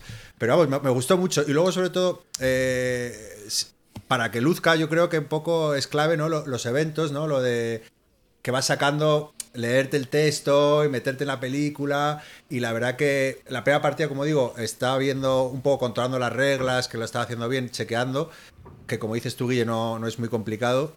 Pero me moló mucho ese aspecto, ¿no? Lo de, lo de ir metiéndote en, el, en la película, leyendo lo que te cuenta cada evento. Y la verdad que la primera sensación eh, me gustó muchísimo. La verdad que me, estoy muy contento. Y luego la, producción, eh, o sea, que es, brutal. O sea, es muy bonito el juego y, muy, muy chulo. Cada mesa ahí espectacular. La verdad que, que- estoy contento, vamos, con, con- con la primera partida.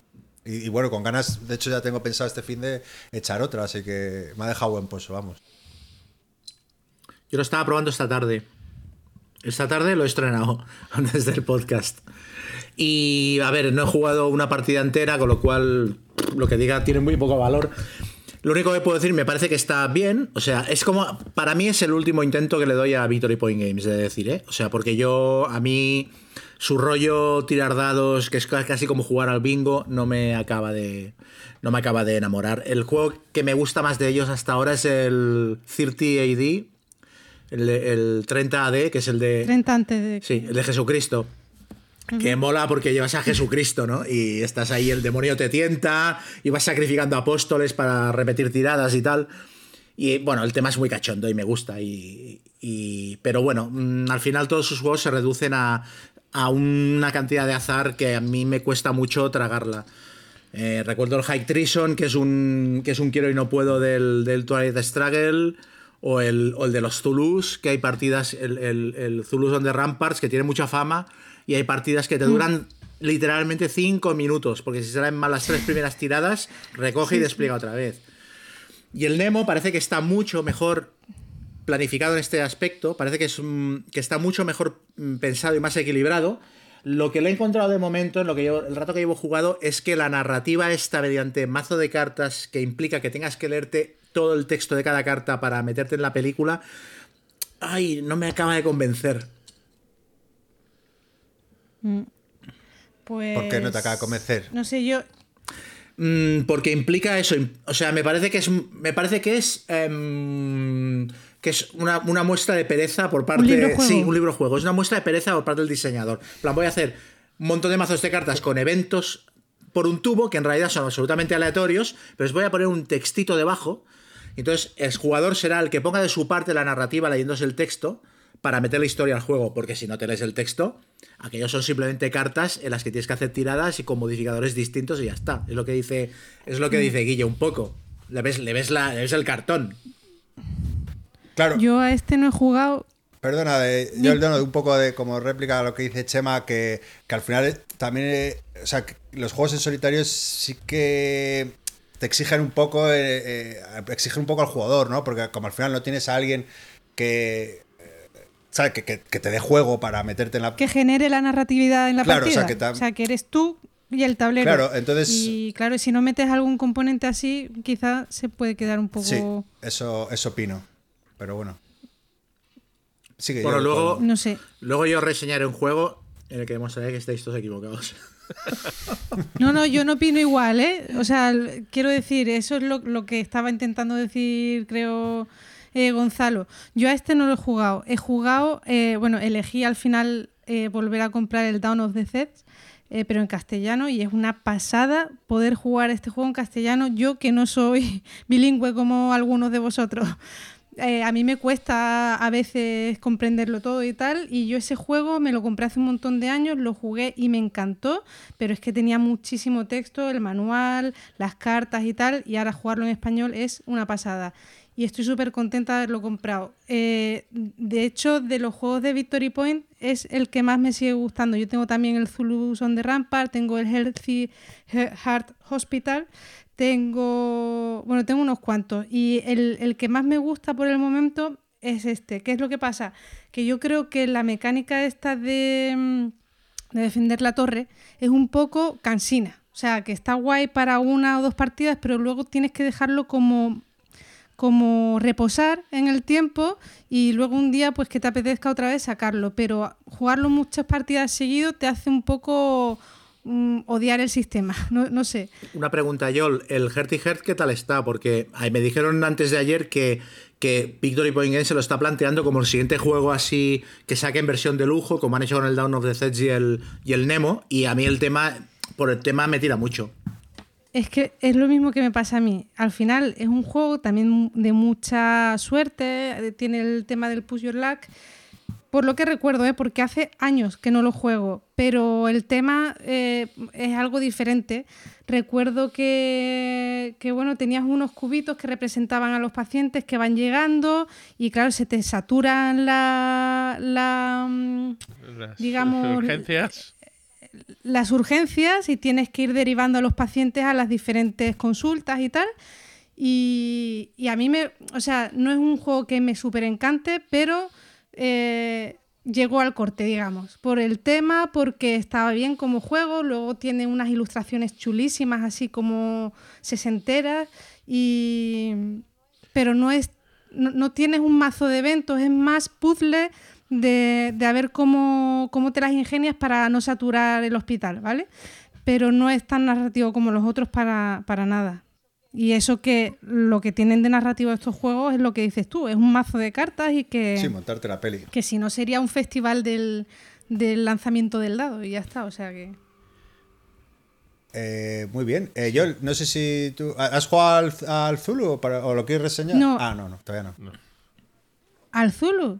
¿On the Sí. Ramparts? No, al Down of the Sets. ¿no quieres Eh, decir? no, eso, al down, al down of the Zeds, me he equivocado. He jugado una sola partida, yo lo jugué, eh, creo que tenía el otro día, lo, lo- miré así por curiosidad, creo que tenía cinco partidas pero de la edición anterior. Eh, este nada más que he jugado una, pero me ha gustado mucho el tema de los manuales, que todo el mundo lo critica mucho. Eh, me gustó el tema de que, bueno, está separado en cinco manuales diferentes y, y el, y, te viene uno primero, que es el, el de las reglas básicas, que te lo lees en un cuarto de hora, 20 minutos y ya puedes empezar a jugar.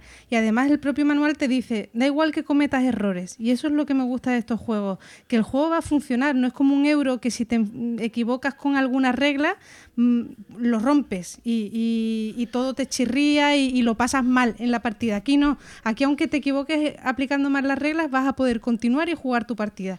Y eso es lo que hizo. O sea, en media horita estaba jugando mi primera partida al, al Down of the Sets.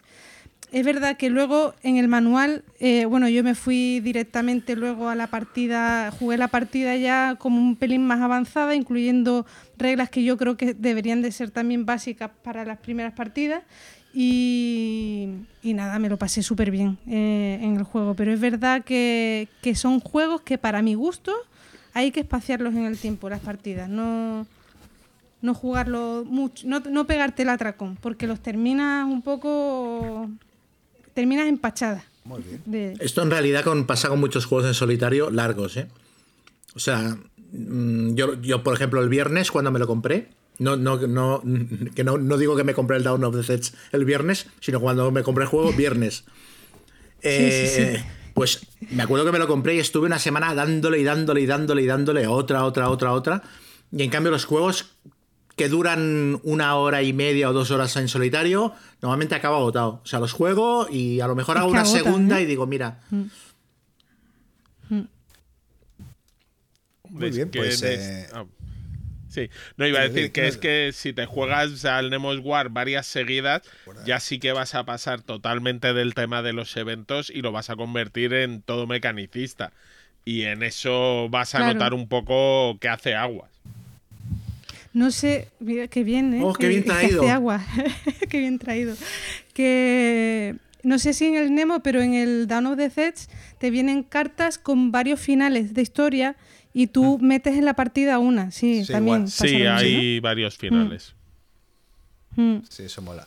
Y luego que es muy modular, o sea, que, que puedes ir metiendo, o sea, es un aprendizaje muy progresivo y vas metiendo reglas poquito a poco y, y eso es de agradecer porque al final cuando lo juegas con todos se hace un juego bastante complicado con muchas reglas y muchas cosas y, y a mí me gusta que, que, que haya juegos con manuales que planteen las reglas de esta manera.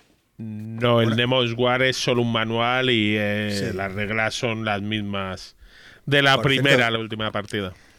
Aquí hay cinco niveles eh, y el primer libreto es para el, para el juego básico y luego el, hay otro manual que ya te, te dice, bueno, pues si quieres ya meter el módulo, el nivel 2, pues tienes que incluir estas cartas, estas reglas y tal. Y entonces te lo vas leyendo poquito a poco. O sea, el, va incluyendo reglas progresivamente.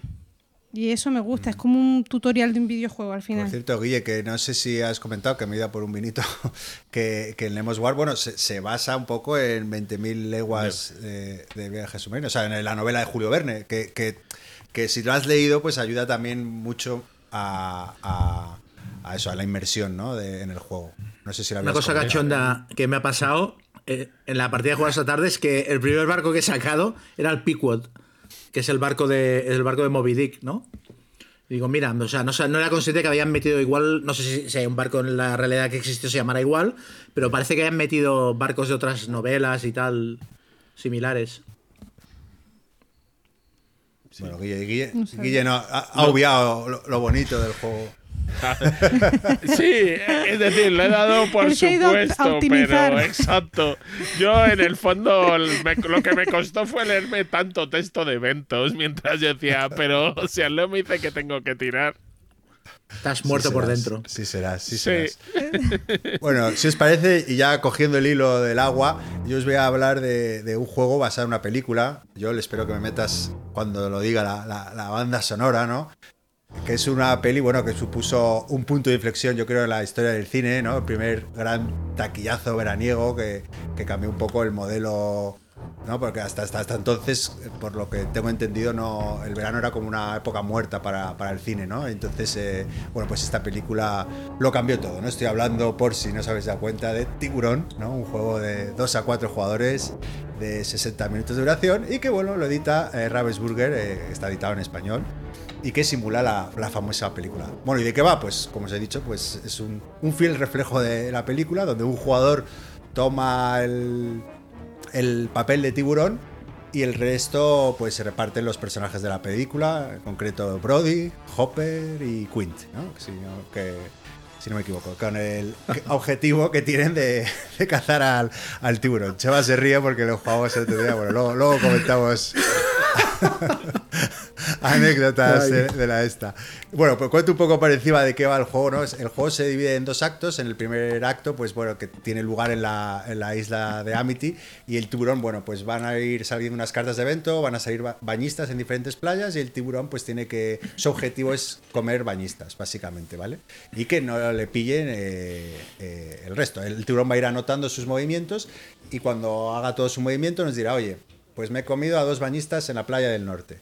Entonces el resto de jugadores tiene que deducir ¿no? un poco cuál es, porque esto es todo de manera oculta, por supuesto.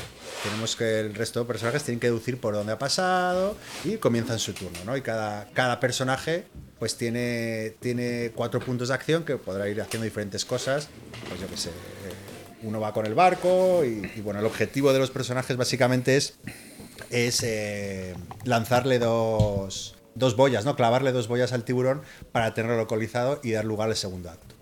¿Vale? Luego viene la fase de la horca, que es el segundo acto de, de, de, del juego, ¿no? Donde, la acción cambia, ¿no? Los, tres personajes están dentro del barco y, bueno, su misión es matar al tiburón y, el tiburón pues cargarse el barco o cargarse a los tres personajes, ¿vale? El, primero que mate al otro básicamente gana. Bueno, es un poco así de bastante resumido de, qué va el juego, pero bueno, yo creo que, que la gente se, se podrá hacer una idea. ¿Qué me ha parecido el juego? Pues, pues, pues oye, no se me caen los anillos para decir que me parece uno de los mejores juegos temáticos que he jugado últimamente. Se nota que tampoco juego muchos, pero este es uno de ellos. Eh, me ha encantado cómo, cómo han trasladado la, la, película al tablero, ¿no? Creo que, que no solo refleja súper bien eh, la película, sino es que te lo pasas muy bien jugándolo, ¿no? Eh, yo soy muy fan de estos juegos de movimientos ocultos. Eh, juegos como Sombra sobre Londres o Spectre Ops, Last Friday que me gustó menos, pero, pero bueno, en general me llama mucho la atención este, esta categoría de juegos y, y, lo suelo jugar a dos, ¿no? Eh, Guille me recomendó un juego a la 4 que, que, funciona muy bien y la verdad que, que es fundamental este juego jugarlo a 4, ¿no? Así como Sombra sobre Londres no lo veo, lo veo solo para dos jugadores porque fluye mejor y porque, porque no está habido ningún acto, sino que se juega el tirón. Eh, me ha parecido muy divertido, ¿no? Eh, tanto si eres tiburón, que estás todo el rato. Yo no he jugado nunca de tiburón, he jugado dos partidas y no he podido jugarlo, pero vamos, entiendo que es divertido porque tienes que, que estar huyendo, vas viendo, estás oyendo lo que están hablando los otros. Y luego los tres personajes, que parece como un poco el rol más loser, ¿no? Es, es muy cachondo intentar deducir por, en la primera fase dónde está el tiburón y lo segundo qué haces, ¿no? Con, con las armas, ¿no? Y dice, oye, pues eh, yo qué sé, eh, seguro que, que, está en esta playa, vamos ahí, pon, pon tu, tu, telescopio o cierra la playa para que así no salgan más bañistas ahí. No sé, está muy, muy, muy cachondo. Eh, aparte creo que el juego también, que es otro peligro de este tipo de juegos, que está bien equilibrado, ¿no? Eh, una cosa que no explicaba es que los eh, según cómo quede el primer acto, es decir, si según cuántos bañistas haya matado el tiburón, tendrá más o menos ventajas en el segundo acto. ¿No? Y si los personajes consiguen que mate cuantos menos bañistas, pues mejores armas van a tener para combatir al tiburón, ¿no? O sea, que la primera parte compensa al que mejor lo haya hecho en la segunda, ¿no? Y, y bueno, que creo que está muy bien balanceado. Las dos partes que he jugado, una gana el tiburón y otra los personajes. Y, y bueno, eso me ha, me ha encantado. ¿no? Que, por decir también qué es lo que menos me ha gustado, eh, eh, quizás el, os comentaba que el juego está dividido en dos actos y sí que es un poco coitus interruptus, ¿no? El juego la primera parte, paro, tengo que explicar las reglas, cambiar el tablero, volver a empezar. Eh, me recordó un poco al Last Friday, pero el Last Friday se divide en cuatro actos, que ya es un sin vivir. Eh, por eso no, no, me gusta tanto. Pero bueno, es por ponerle un punto negativo, a ver, también es un juego sencillo, o sea que tampoco tiene mucho, mucha historia, pero, pero puede cortar un poco, un La, la- la fluidez del juego, ¿no? Dicho eso, si eres fan de la película, me parece un juego imprescindible. Si eres fan de los juegos de movimientos ocultos, me parece imprescindible. Y si eres fan de los juegos temáticos, me parece un juego muy a tener en cuenta. Bueno, ¿qué os ha parecido a vosotros? Porque además, bueno, lo jugamos eso hace tres días ahí, Chema, Guille y Keka, la, la- la chica de, de Chema, y nos reímos bastante. ¿Qué podéis decir? Eh, Hay mucho que contar. sí, sí, sí. Bueno, decir que tiene mérito jugar con Gonzalo a un juego temático porque está toda la partida diciendo mal los nombres de todos los personajes. A Quint le llamaba Flint, a Hooper le llamaba Hooter. Hubo un momento que las, las botellas de aire comprimido dijo las bombonas de butano. Toda la parte- Es verdad, es verdad. Como tú con los nombres de los abstractos, más o menos, ¿no? Pero es que antes, antes de eso estuvimos jugando al Horrified y al monstruo de la Laguna Negra le llamó el hombre rana. Por la membrana. Es una experiencia. No, a mí me parece. Lo que te ríes. A mí me parece un juego sensacional. O sea, precisamente porque no me parece un grandísimo juego.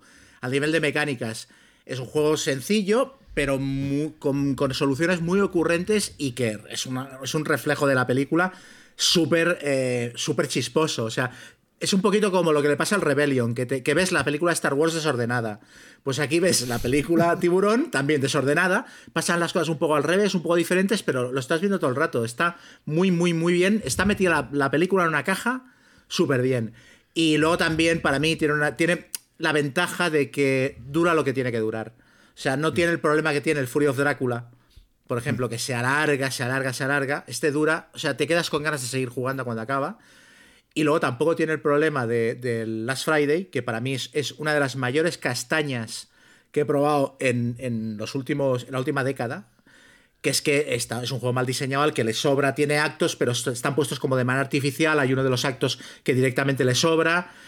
Bueno, yo de hecho iba a hacer un. ah, lo que pasa es que ya no tiene sentido, pero cuando estaba haciendo videotochos, le iba a hacer un videotocho al Last Friday que empezaba conmigo acuchillando el juego. Rollo película de viernes 13. Porque es Qué pena, ¿eh? Porque, porque el juego, la premisa prometía. Yo, La de hecho, el premisa año muy que. buena. El año que salió, fui lo primero a, a comprarlo y, y recuerdo que no lo encontré porque estaba agotado. Se había agotado en poquísimo tiempo porque se me olvidó las primeras dos horas y voló. Y luego al final conseguí hacerme una copia, saber el juego que más hipeado me tenía y la verdad que fue un jarro de agua fría, sí. Muy mal, muy un mal. juego que no- no Pero bueno, Tiburón es que, es que es eso. Es que estás viendo la. Es que no se me ocurre decir otra cosa. Estás viendo la película todo el rato. Y, Es que y, es, y, y la risa entre los tres. Que los, la partida que jugamos parecíamos idiotas. No, no, mancos, pero vamos, a tres mancos. Mancos Eh, de el locos. tiburón, hay que decir que, que ganó la partida. eh. Aunque, oye, Sí, tuvimos sí. nuestra pequeña oportunidad, ¿eh? Estuvimos a un batazo de ganar. o a tres, sí. Bueno, uno, tres. Eh, hay, hay detalles, es un juego, pero que, que se me ha olvidado comentar, ¿no? Que, que, por ejemplo, en el primer acto que sale en eventos, hay uno que me moría de la risa, ¿no? Que es el, que eso ocurre en la película, que es el, eh, el cachondo que se va con un tiburón de cartón, ¿no? Sí, Eh, los dos niños. Sí, y eso provoca ¿no? que todos los personajes eh, en el juego se tengan que ir a donde está a donde está esa, a donde te digas que está esa carta y te desbar- desbarajusta un poco la, la estrategia, ¿no? Y no sé, me parece una, una genialidad. La verdad que me, que me lo he pasado genial. Luego, luego lo jugué también con amigos y bueno, me dijo un amigo, tío, he visto la película el día siguiente, es que está clavado, cómo me he reído viendo la peli luego, tío. Muy bien, tiburón. Guille, ¿tú qué opinas? Yo, a ver, yo el juego me parece correcto. eh. Si te gusta la película, si estás en el tema, está bien. Luego, si no, como no haya algunos amantes de, la película en la mesa, es un juego normalito, tampoco es para echar cohetes, pero sí me parece un producto bien hecho para la editorial, lo que está sacando Ravensburger. Oye, yo cojo una película y a un juego correcto, entretenido, que se puede jugar y que es bastante temático. Entonces yo, yo, yo lo recomendaría más para los amantes de tiburón o para gente, bueno, que quiere echarse unas risas un rato jugando un todos contra uno. eh, que dura unos 60 minutos, quizás un poquito más la primera vez, con las dos explicaciones. Eso sí me gusta, porque aunque tú digas que corta un poco El ambiente también te permite empezar a jugar más rápido, casi desde el principio. Además, yo creo que la primera explicación es rápida. Y me parece que en eso lo han hecho bien. Es decir, ellos eh, eh, han creado los señores, los de Prospero Hall, que es el diseñador, que es un grupo de diseñadores, han creado un grupo, un juego que es muy accesible a mucha gente. Entonces, eh, esa ventaja tiene. Ahora, yo como juego, como mecánicas, mm, prefiero unos cuantos antes de él. Pero si te gusta mucho el tema, te gusta mucho tiburón, pues recomendable. Pero es que jugándolo, yo la sensación con la que me quedé es que no se podía hacer un juego de tiburón de otra manera. O sea, jugándolo dije, es que. O sea, no tendría sentido hacer un juego de tiburón que durara dos horas y media, que fuera mucho más complicado, que fuera mucho más simulacionista. Si Este es como si hubiera sabido dónde parar y qué pillar de, de- de la película, qué elementos pillar y cómo convertirlos en, en reglas para que, para que la vivieras. Y ya te, si yo ya te digo, como si te gusta Tiburón, si te gusta la película, eh, desde luego es un juego muy eh, que te va a gustar mucho. Ahora, si le quitas un poco el barniz, pues como ocurre con muchos temáticos, si apartas el tema, pues a lo mejor las mecánicas no son tan buenas, no son tan potentes. Aquí las mecánicas me parece que están correctas y que son muy accesibles a mucha gente dos cosas que están bien. Pero yo no sería mi. eh, a mí me dices que quieres jugar mañana y yo de primeras. Depende, como siempre vas a buscar lo que guste más en el grupo. Pero yo de primeras eh, a lo mejor te, te- te hablo del siguiente juego que hablaré. De algún euro un poco más duro, algo un poco distinto. Pues eso era tiburón. ¿Voy? Venga, dale.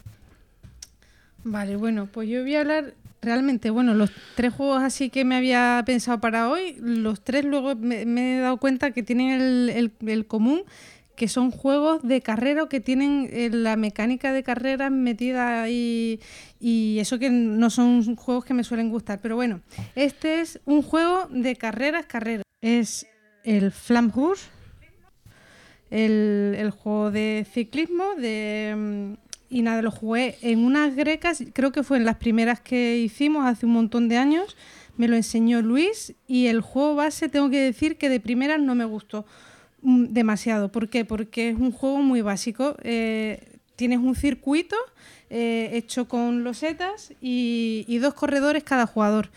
Eh, los dos corredores, eh, bueno, pues tienen dos mazos de cartas diferentes y lo único que tienes que hacer es sacar cuatro cartas y elegir una que va a ser eh, tu movimiento. Pues si eliges la carta del 4, pues mueves cuatro para adelante y listo.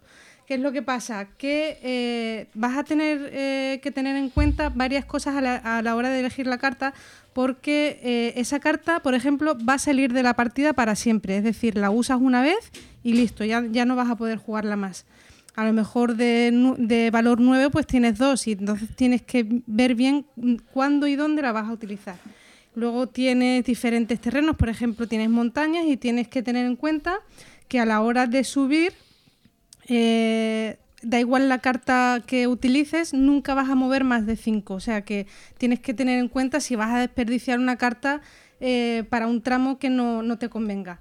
Y luego también tener en cuenta que si eres el primero, pues te vas a, al final del turno, si vas el primero del pelotón, pues te vas a, comer cartas de fatiga, que lo que son unas cartas de valor 2 que se van a unir a, a tu mazo y te van a ir a hacer ir luego más lento o el rebufo, que es que si tienes una casilla vacía entre dos pelotones, pues vas a poder avanzar de gratis esa casilla.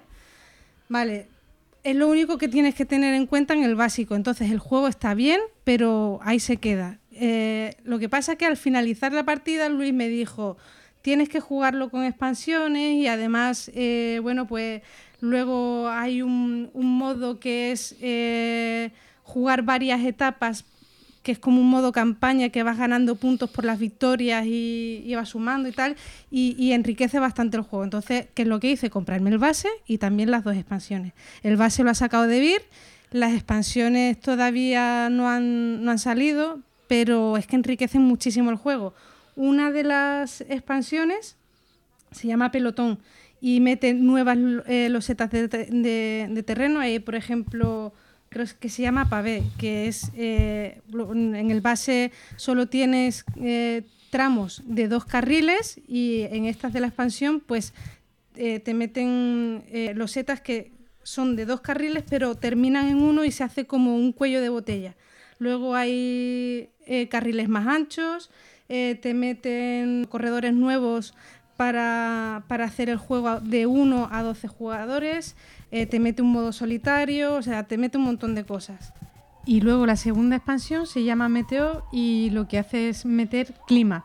Entonces, eh, son unas losetas que se van a poner al azar en los diferentes tramos rectos y vas a encontrarte con viento de cara, que lo que hace es pues penalizarte porque vas a poder robar en vez de cuatro cartas tres, eh, te mete la lluvia y entonces en ese tramo, si hay bloqueo, si terminas en una casilla que está bloqueada por otros jugadores, pues el corredor se cae y tienes que perder un turno en volver a levantarlo y se forman ahí unos atascos brutales y al final pues es súper divertido. Es la risa el juego. Nosotros nos lo pasamos muy bien. A mí no me gustan mucho los juegos de carrera y este con las expansiones me ha, me ha gustado muchísimo. Además tiene muchísimas opciones de, pues eso, de jugarlo. Por ejemplo, el otro día lo jugué con Carlos, éramos dos, queda un poco descafinada la partida, pues metes corredores que son bots y además que son súper fáciles de, de mantener, que lo que hacen es bloquear un poquito las, las bueno, blo- bloquear la carretera por la que tienes que ir y, y al final queda un juego muy chulo. No sé si lo habéis jugado vosotros. Yo sí lo he jugado y, y no, no me gustó. A mí me gustan mucho los juegos de carrera y, y claro, he jugado el normal, ¿eh? no he jugado con... Pero claro, es que aquí estás hablando de con todas las expansiones. Es que recuerdo, me hace gracia porque Luis lo defendía mucho y dije, este juego es una mierda. Y, y- pero lo defendía con el básico. Luego ya cuando le meten expansiones, pues, pues gana. Pero a, a mí me parece un juego súper soso y sin, sin enjundia. Sí que es verdad que está súper bien producido, que, para, que es fácil de sacar a mesa, que es bonito y que, y que entra por los ojos, pero me pareció mu- muy soso. Sobre todo si lo comparo con otro juego de ciclismo que sí me gusta mucho, que es el Hell to the North, que lo veo más. más eh, o sea, que, es, que parece más a lo que es una carrera de, de ciclismo, ¿no? Ta- También pesa un poco en mi decisión eso, ¿no? Que, que- que justo cuando lo jugaba, creo que acababa de probar el, el Hell of the North y dije yo, uff, me quedo, me quedo con este juego mucho más porque sí que refleja lo que es más una carrera de ciclismo para el que le guste el ciclismo, ¿eh? Que, a mí, que en mi caso sí, sí que... Claro, este, la simulación es muy básica, Sí. pero también te permite poderlo sacar con gente no jugona, total. un juego súper familiar y... No, y bonito que es. Y a ver, no, y, y tiene sus decisiones, eh, o sea, porque ya te digo, a la hora de jugar la carta tienes que tener unas cuantas cosas en cuenta y no, no es tan tonto como a mí me lo pareció en la primera partida. Eso que cuando juegues una carta desaparezca ya para toda la partida, bueno, pues te hace medir bien cómo gestionas el, el mazo que tienes para ambos corredores, porque tienes dos corredores, uno es el, el sprinter y otro es el rodador. Y entonces son dos maneras de jugarlo también diferentes y vas con, con los dos en la partida. No sé, a mí me ya os digo, el, el base mm, se queda corto, la las expansiones lo mejoran muchísimo. Y una de las expansiones se puede hacer muy fácilmente en print and play, que yo siempre digo que hay que comprar los juegos, ¿eh? y, y yo eh, tengo la expansión, me la compré y tal, pero si no hay acceso a ella por lo que sea o la quieres probar, te la puedes descargar eh, para hacer la print and play porque realmente lo del clima es unas losetitas que pueden ser un, un folio impreso, ¿vale? Eh, lo que pasa es que la expansión te viene muy guay porque te viene como un escenario del fondo y pues lloviendo o con el viento y tal y lo pones ahí detrás de los corredores y queda muy guay. A mí mm, ya, o sea, es que no tenía ninguna fe en este juego y con las expansiones muy muy chulo. No, yo es que no lo conozco, o sea, a ver, lo conozco por la portada y tal, pero tampoco el tema de tira mucho y no soy muy fan de los juegos de carreras. Y, y si me estáis diciendo que es como una simulación sencilla, me acaba de matar, ¿sabes? Chema, si así te puedes echar la siesta mientras juegas. Sí. Bueno, el Sí, ciclismo, como cuando se ve el tour, ¿no? el ciclismo es muy de siesta, o sea que... Exacto. A mí nunca me... O sea, mira que a mí me gusta ver deportes en la tele, o sea, me lo trago todo, me, me encantan. Pero el ciclismo es algo, toda mi familia, los domingos, ahí, Pero la no- sobremesa viendo... Y con... con- Nada, no, no me gusta nada. O sea- y sin embargo, el juego, que no me gustan los juegos de carrera y me ha encantado. Pero el ciclismo, digo, aparte de... ¿No Aparte de la... Gonzalo? No, digo que aparte de la estrategia, digo que es muy boni- es, es bonito verlo por el paisaje. Digo que sa- sabes que. O sea, que los países ponen mucho recurso y, tienen muy en cuenta el recorrido porque se va viendo. Es, es una forma de promocionar el país. No digo a ti que te gusta la naturaleza, digo por si lo quieres pillar por ahí. Sí, pero no, no, No te cala. nunca, ¿eh? Ya te digo que toda la familia lleva toda la vida mm, mm, viendo viendo el, el ci- el tour y el giro y tal, y es que no, nunca, nunca me ha llamado nada. Pero bueno, el juego sí, ya está. Bueno, pues Bueno, voy. Venga, pues yo retomo el tema marinero, que parece que nos hayamos puesto de acuerdo los tres. Eh, y voy a hablar de un juego que podremos comparar con, con, Nemo's War, que es Silent Victory. Que Silent Victory es un juego de GMT de guerra de submarinos, que es el segundo juego en una serie que se inició con The Hunters, en el cual llevabas un submarino alemán durante los primeros años de la Segunda Guerra Mundial. Y este es el segundo juego de la serie, como digo, que llevas un submarino americano y cubre toda la guerra. Y hay un tercer juego que se llama The Hunted, que retomas eh, llevar un submarino alemán y es la parte final de la guerra. Y bueno, por lo visto es un, es un puto drama, ¿no? Porque claro, van y te hunden, básicamente. Entonces yo me quería comprar uno de los tres, tenía curiosidad, tenía, me dio como una especie de ramalazo de buenos recuerdos de un juego antiguo de Balon Hill que se llamaba B17, Queen of the Skies, que era el típico juego en solitario en el que acaban jugando seis personas. Yo en el club donde, donde yo era socio, se montaba el B17 y ah, yo llevo al artillero, llevo al piloto, llevo a tal. Y acababa cada uno haciendo sus tiradas y era muy divertido. Y pensé, hombre, este igual, para tanta gente no, pero es el típico juego que tengo un amigo le gustan mucho los submarinos y podríamos jugarlo entre los dos y tal. Y me, y me pillé, eh, decidí pillar uno de los tres juegos. Y me pillé el Silent Victory porque decían que mejoraba algunas mecánicas respecto al Hunters, daba alguna opción más, podías atacar con boys, etcétera, que, que en el Hunters no puedes hacerlo, porque se ve que es una cosa que los alemanes no hacían, por lo que, por lo que me han contado. Y luego el Hunted, que era quizás es como el más atractivo temáticamente porque es el más dramático, un submarino alemán al final de la guerra, me dijeron que era jodidísimo de ganar. Y entonces, bueno, dije, mira, pues entre los dos me compro este. Aparte, juegos de submarinos americanos no hay demasiados. De casi todos los juegos de submarinos de Segunda Guerra Mundial son de submarinos alemanes. Y dije, venga, lo pruebo. Y nada, pues me lo compré, lo he jugado, he hecho una campaña entera, etcétera. Es un tiradados absoluto, como lo que estábamos hablando del Nemo. Es un juego en el que llevas un submarino con su tripulación y vas haciendo patrullas durante toda la guerra hasta que la Segunda Guerra Mundial termina o te hunden el submarino. Y bueno, mm, tomas algunas decisiones eh, durante la partida, pero el problema que le veo es que son decisiones muy fiscalizadas a tiradas de dado. O sea, mm, tú te vas moviendo de casilla en casilla, te, toca, haces una tirada en una tabla, dependiendo del, del año en el que estás, eh, te envían de patrulla, pues te pueden enviar a las Filipinas o al mar de la China o, a- o al mar del Japón o etcétera. Entonces hay una serie de tablas de evento y en cada casilla de recorrido de la patrulla que estás haciendo tiras a ver qué, evento te encuentras. Entonces te puedes encontrar un barco suelto, te puedes encontrar un convoy, te puede atacar un avión, te pueden pasar mil cosas. Luego aparte hay subtablas. Si sacas un 12 a la hora de tirar para ver qué te pasa, tiras en una subtabla de eventos donde te puede pasar pues que un hombre se caiga al agua, que mil, mil historias. Entonces, claro, dependiendo de la tirada de evento, tú ya empiezas a tomar decisiones. O sea, si te encuentras un convoy de tres barcos con escolta y es de día, pues ya sabes que tienes que atacar sumergido. Mientras que si es de noche, sabes que puedes disparar desde superficie. Puedes elegir la distancia, corta, media o larga. Si disparas de cerca, hundirás más barcos, pero te detectarán más fácilmente. Si disparas de lejos, al revés. Pero ya digo, son microdecisiones que al final lo que hacen es que tengas un más uno o un menos uno a la tirada de dado. Eh, y son tiradas y tiradas y tiradas y tiradas y tiradas. Y no tiene el fact. ah, O sea, es muy raro que tengas algo que te permita gestionar la suerte como tiene el Nemo. O sea, aquí te puede salir un evento que es la pata de conejo que te permite repetir una tirada. Y si te, si te ascienden a, de mando en el submarino, tienes un más uno a según qué tiradas y tal. Pero ya digo, es, es, mm, es un tiradados loquísimo.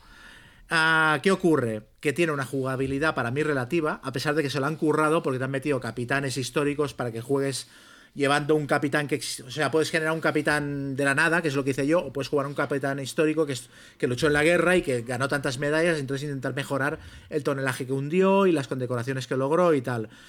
eh, hay muchos tipos de submarino entre los que puedes elegir y eso también modifica un poquito la partida. O sea, se la han currado para que se te haga atractivo. Pero a mí me da la sensación de que las partidas deben ser muy samey y que es un juego para jugarlo de manera espaciada. Porque también me pareció que se hace un. que se hace un poquito largo.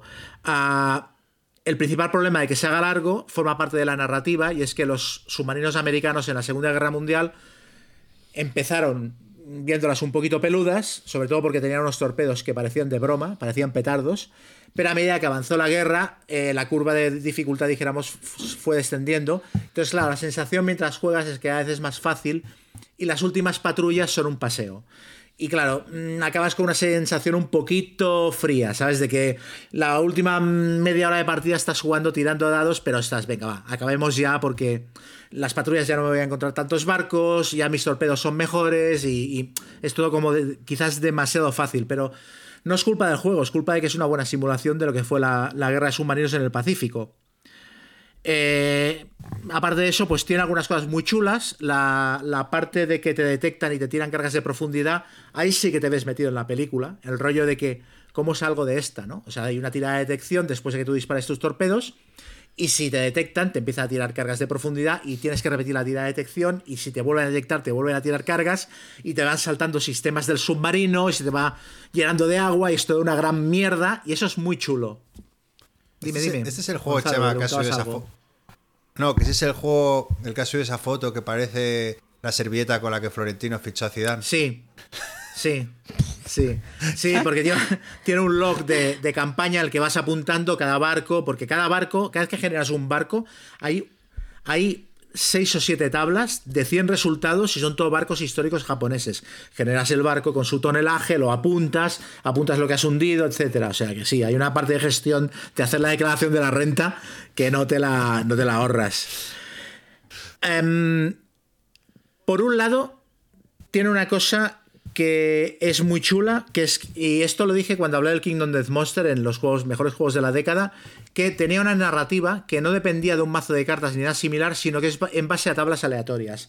Y esto, que parece mucho más anacrónico y mucho más desordenado, acaba generando una, una- una narrativa que funciona por... eh, es como una narrativa en negativo. O sea, porque tú acabas llenando los espacios que el juego no te llena. O sea, tú simplemente haces una tirada en una tabla en la que resulta que, hombre al agua, y tú te montas la película, ¿no? O, a mí lo que me pasó, ascendí al tercer oficial y en la siguiente misión, la primera carga de profundidad que cayó me lo mataron.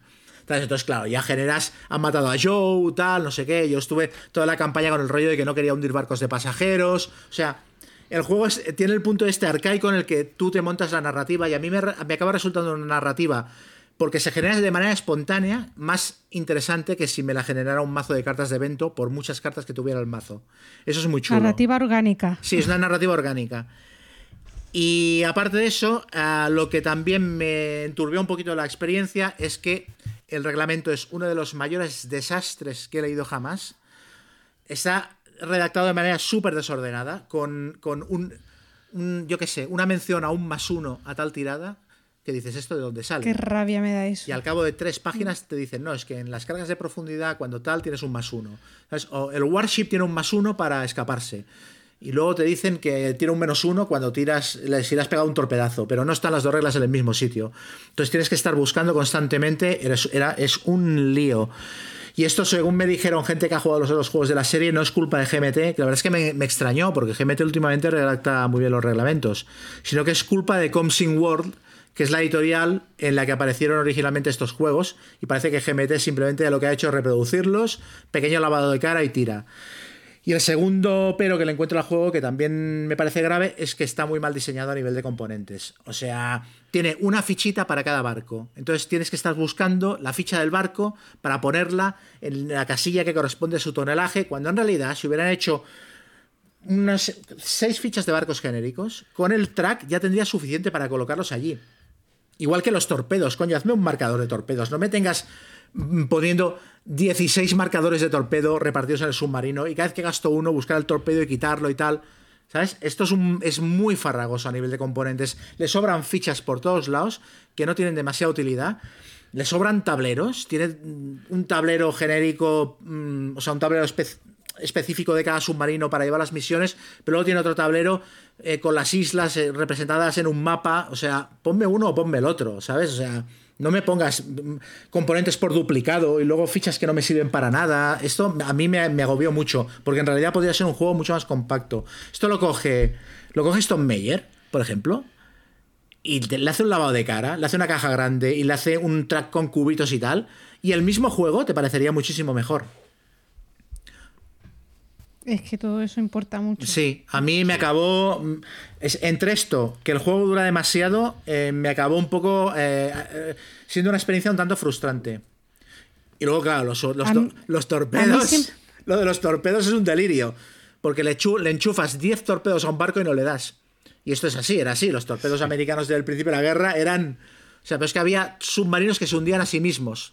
Porque el torpedo salía, salía grimpao, daba la vuelta completa, ¡oh! Volvía submarino y, y- y le daba. Que yo, eh, por cierto, en la última patrulla que hice, el último torpedo que disparé al barco, después de, que- de- de cuatro años de guerra, me saqué, un- saqué la tirada para hundirme el barco. Saqué un 12 y luego volví a tirar otro 12 y no me di con el torpedo de milagro, que ya hubiera sido la payasada final. Muy bien. No, Yo esto- estos juegos siempre los he tenido ahí que me los quiero pillar y tal, eh, pero al final me echa para atrás, pues lo que comentas, que parece como muy feo todo, o sea, mucho, mucho, mucha fichita, mucho tablero, mucho tener que escribir por aquí, o sea, como si no fuera mm, funcional. no, sí. no, no, que No no, es funcional. ¿Vale? Y, y entre eso y lo que me estás comentando ahora de las reglas, que para mí, yo cada día, de verdad, agradezco más los juegos que con un o sea, que con unas buenas reglas que las lees Sí. y del tirón puedes empezar a jugar. Si te lo tienes que currar mucho, a mí ya me empieza a dar pereza. Bueno, ¿sabes? Y, y tampoco es tan complicado hacer un buen manual, o a lo mejor es complicado, pero es que es en algo que se deberían de fijar mucho a la hora de hacer un juego, porque es que puede ser la diferencia entre jugarlo y no jugarlo directamente. Pues sabes lo que me pasó a mí. Yo me tuve, yo hablé con Xavi Garriga por teléfono porque él es muy, los tiene los tres y los ha jugado y tal. Y le dije, tío, es que no me aclaro con las reglas. Es que. Y me dijo, no, no, yo me tuve que ir a Board Game Geek y bajarme una flowchart que ha hecho un, un fan del juego. Que es una flowchart que te va diciendo. A ver, tira para detectar, ta- tira, no sé qué, ¿te has encontrado un convoy? Sí, no, vale, pues para aquí. El convoy tira los barcos, tira tonelaje, vale.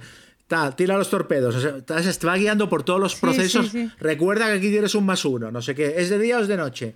Porque es para volverse loco un poquito, ¿eh? Y, o sea, claro, te tienes que bajar una flowchart, te tienes que bajar otro log distinto para, por- para apuntar, porque hasta eso está mal diseñado, no te caben los barcos. Igual te encuentras ocho barcos en una patrulla y en el log solo te cabe para apuntar tres o cuatro. O sea, es, es un desastre. A ese nivel es un desastre. Pues eso, mi conclusión sería esa, que es un juego... Es una muy buena experiencia eh, narrativa a ratos, pero es simplemente un juego correcto, eh, marrado por eso, por la producción y por las reglas y tal. Muy bien, pues pasamos al siguiente juego. Guille, te toca a ti. Pues a ver, yo os voy a hablar de un juego que representa.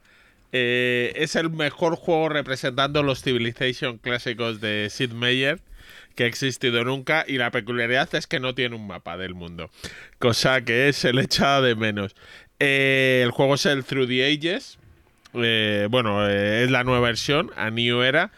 Es un juegazo, no vamos a negarlo. Vas notando. yo, eso sí, yo recomiendo jugarlo con dos o tres jugadores. Con cuatro me parece que se puede hacer excesivamente largo. Pero eh, tú vas viviendo todas las fases de un juego de civilizaciones, tú vas aumentando tu tecnología, vas haciendo todo, te faltan siempre acciones, siempre quieres hacer más, tienes que controlar un poco dónde están los demás, porque la parte militar, sin haber conquistas, sí puede afectarte, puede haber incursiones de otros, puede haber guerras de otros jugadores, tiene pactos, entonces eh, el juego eh, lo tiene todo, lo que le pides a un juego de civilizaciones. Y eh, bueno, la mecánica al principio se te hace un poco rara, pero luego enseguida aprendes el flujo. Es relativamente sencilla. Además, la nueva edición que ha llegado, ya las cartas tienen cosas como dibujitos para ayudártelo a entender. Ya han decidido ponerle los cubitos que de un tamaño correcto. Eh, porque este juego ha pasado por ediciones donde me río yo de algunos, de, decís errores de producción. Este juego lo sacó Chex Games, que hizo una edición que nunca he visto para un Essen, y luego sacó una edición Eagle Griffon, cuando Eagle Griffon no hacía de juegos deluxe, que es patética porque le faltan componentes, los componentes había que cogerlos casi con pinzas. Entonces ahora es un juego que sigue sin tener grandes unos componentes inmensos porque si no te haría falta una tabla de 3 metros cuadrados para jugar por cada jugador. Si es verdad que tienes muchos tracks, muchos tal. Y eh, pero pero tú lo vas viviendo, tienes sus maravillas, tienes los líderes, entonces vives el Sid Meier's Civilization en ordenador, lo, lo ves en el tablero. Eh, está muy equilibrado. Eh, es verdad que luego ahora han sacado una nueva eh, expansión, que es con la que estuve jugando, donde algún líder lo han tocado, porque lo que hicieron fue hacer una aplicación para poderlo jugar online y claro, cuando haces una aplicación puedes sacar datos estadísticos de miles de partidas y ellos lo que sacaron es a las cartas que por defecto cogía todo el mundo retocarlas un pelín el poder y a las que no cogía nadie también. Eh, y las nuevas mecánicas son relativamente sencillas. Es, meten luego como expansión, solo meten nuevas maravillas eh, y nuevos líderes. Pero para el equilibrio de juegos, el número de líderes y de maravillas siempre tiene que ser el mismo en la partida. Entonces, bueno, te dejan elegir si quieres sustituirlos todos, si los pones al azar, si los pones de una manera que todo el mundo sepa con cuáles se, se elijan al azar, pero todo el mundo sepa antes de empezar cuáles se van a jugar. Y eh, ya os digo, la dinámica es tú tienes tus recursos, tu comida, tu población, vas usando la población para convertirlo en unidades, juegos. Entonces, eh, a mí como juego de civilizaciones es el juego que más me gusta y mejor me parece que es, es el que me parece que está mejor. Y ya os digo, yo la primera vez que lo jugué, que hace ya unos añitos, me sorprendió mucho el detalle de no tiene tablero, pero esto no va a representar y te das cuenta que el tablero no hace falta, que todo está sin ello y un juegazo. Pero es una edición. eh, ¿Es una edición nueva o es la edición. la- ¿Es la que tiene de vir a la venta? Es la de Debir, Sí. sí. Vale. Vale, y ahora supongo que en breve, no creo que tarde mucho, Debir también sacará la expansión. Yo es que los, como casi todos los tengo en inglés, eh, pero sí, ya antes en español sacó una edición Homoludicus que era bastante correcta, pero luego eso volvieron, le hicieron un ajuste, lo han llamado Civilization a New Age o algo así, a la nueva edición, y eso, le han mejorado los componentes y demás. Ambas ediciones merecen mucho la pena, ¿eh? Pero bueno, yo siempre recomendaría en este caso ir a la última, que es la más equilibradita. Oye, Guille, ¿te ha pasado como.? Bueno, entiendo que no, pero mucha gente dice que tras jugar con la aplicación ya no juega al juego de mesa. Por todo lo que dices tú, porque es un juego largo, porque. Y porque, bueno, Yo y de porque la hecho creo que solo lo he jugado una vez en mesa y he jugado muchas partidas en, En app, en ¿no? el iPad. Yo igual, yo La exactamente igual. aplicación es buenísima, es muy muy buena, pero claro, es que además es un juego que con cuatro jugadores se te puede ir mm, mm, Olvídate, sí. mucho tiempo y entonces, no sé, a mí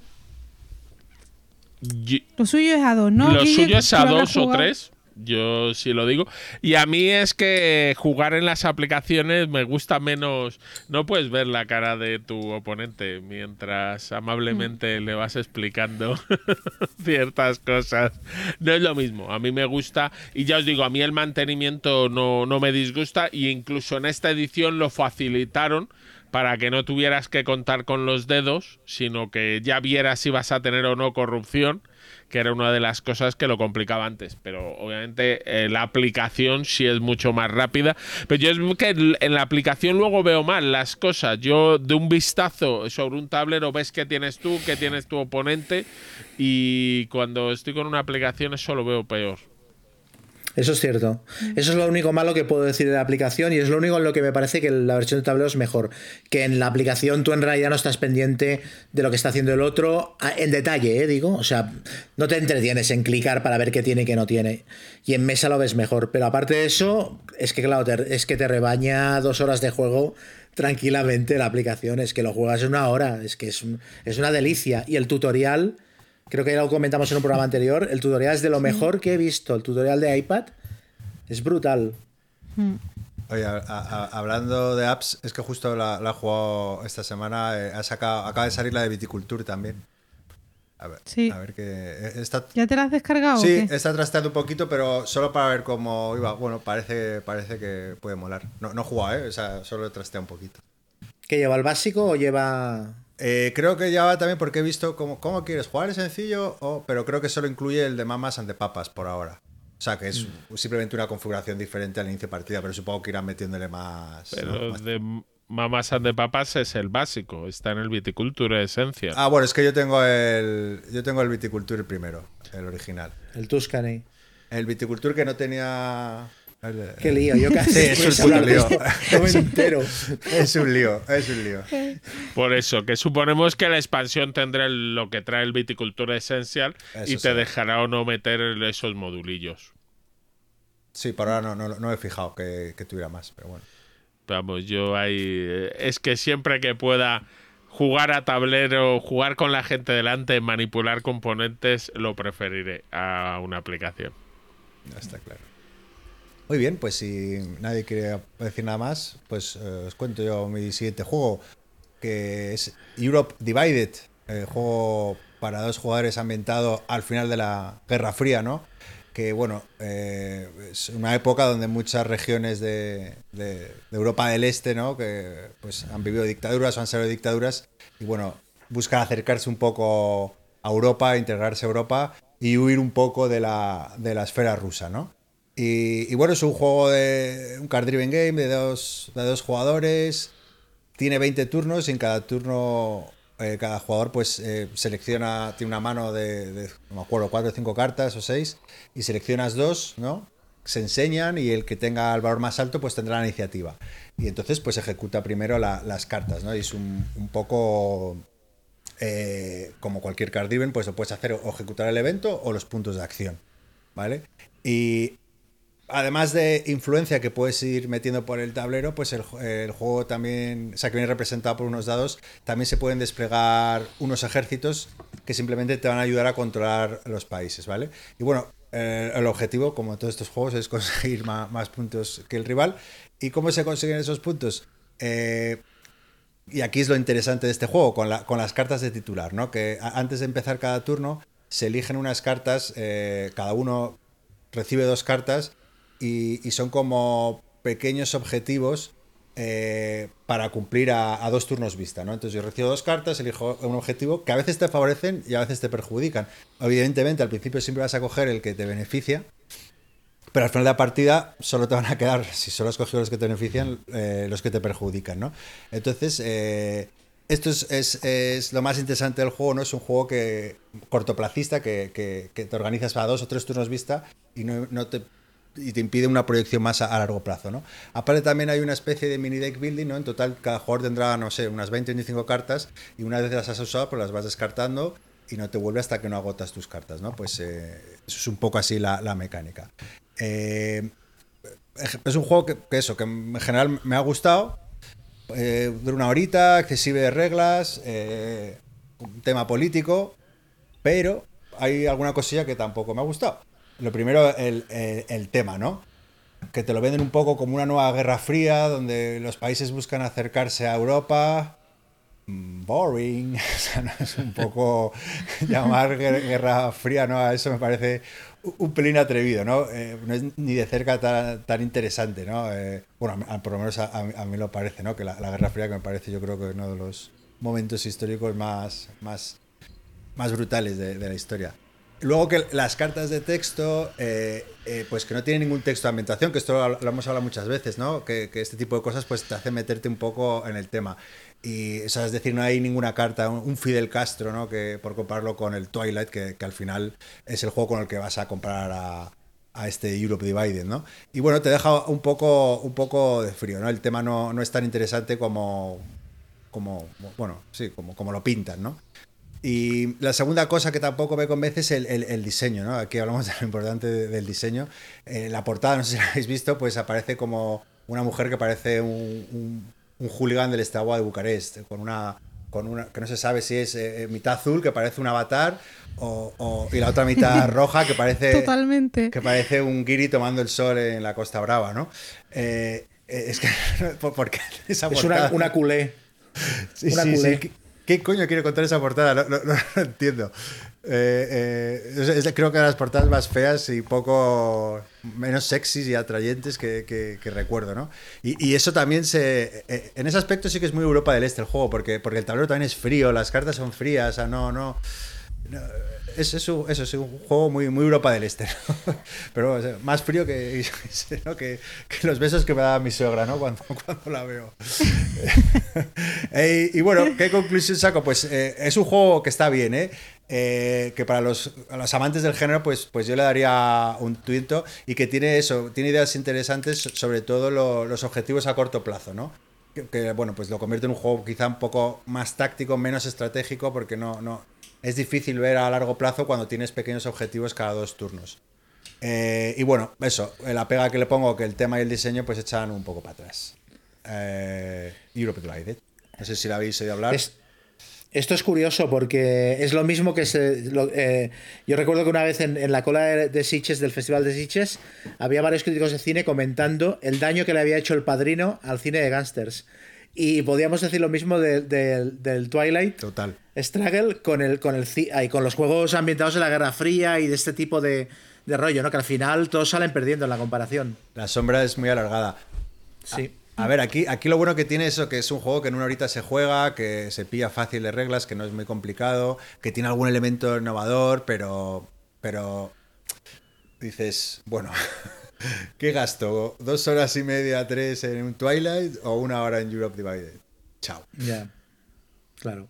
Pero bueno, a- al que le guste este tipo de juegos, pues, pues yo por lo menos daría un tiento. Yo, yo me lo pasé bien, ¿eh? O sea, no, no es un mal juego ni mucho menos. Un poco frío, frío.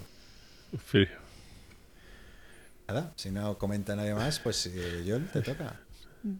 De, no, de la Guerra Fría, sí. A mí uno que sí que me gusta es el 13 días.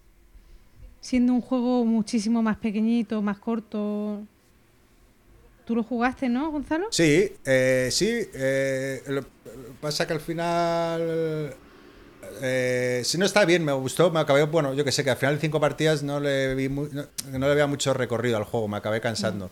Bueno, Sí, de- es que es prácticamente un filler. Claro, pero bueno, de Pero- en, el con- en ese mismo contexto y ese estilo me, me quedo, no es por barrer para casa, pero me quedo con Watergate, ¿no? Que es mucho más juego. Y que sí que creo que condensa en 40 minutos eh, pues muchas decisiones estratégicas, eh, conocer las cartas y, y demás. O sea que tiene más, más partidas, digo, ¿no?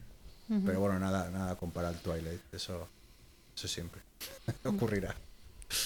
Venga, Yol, ¿cuál es tu siguiente Bueno, juego? pues venga, eh, otro juego eh, que también tiene, bueno, tiene, combina muchas mecánicas, pero una de ellas es la carrera y es el Lewis and Clark, que lo jugué el otro día después de, o sea, hacía un montón de tiempo que no lo jugaba y me ha pasado una cosa y es que yo lo jugué mucho en su día cuando salió y me encantó el juego, lo tenía en el top, o sea, lo llegué a tener en el top 10 de juegos porque me flipó cuando, cuando lo jugué.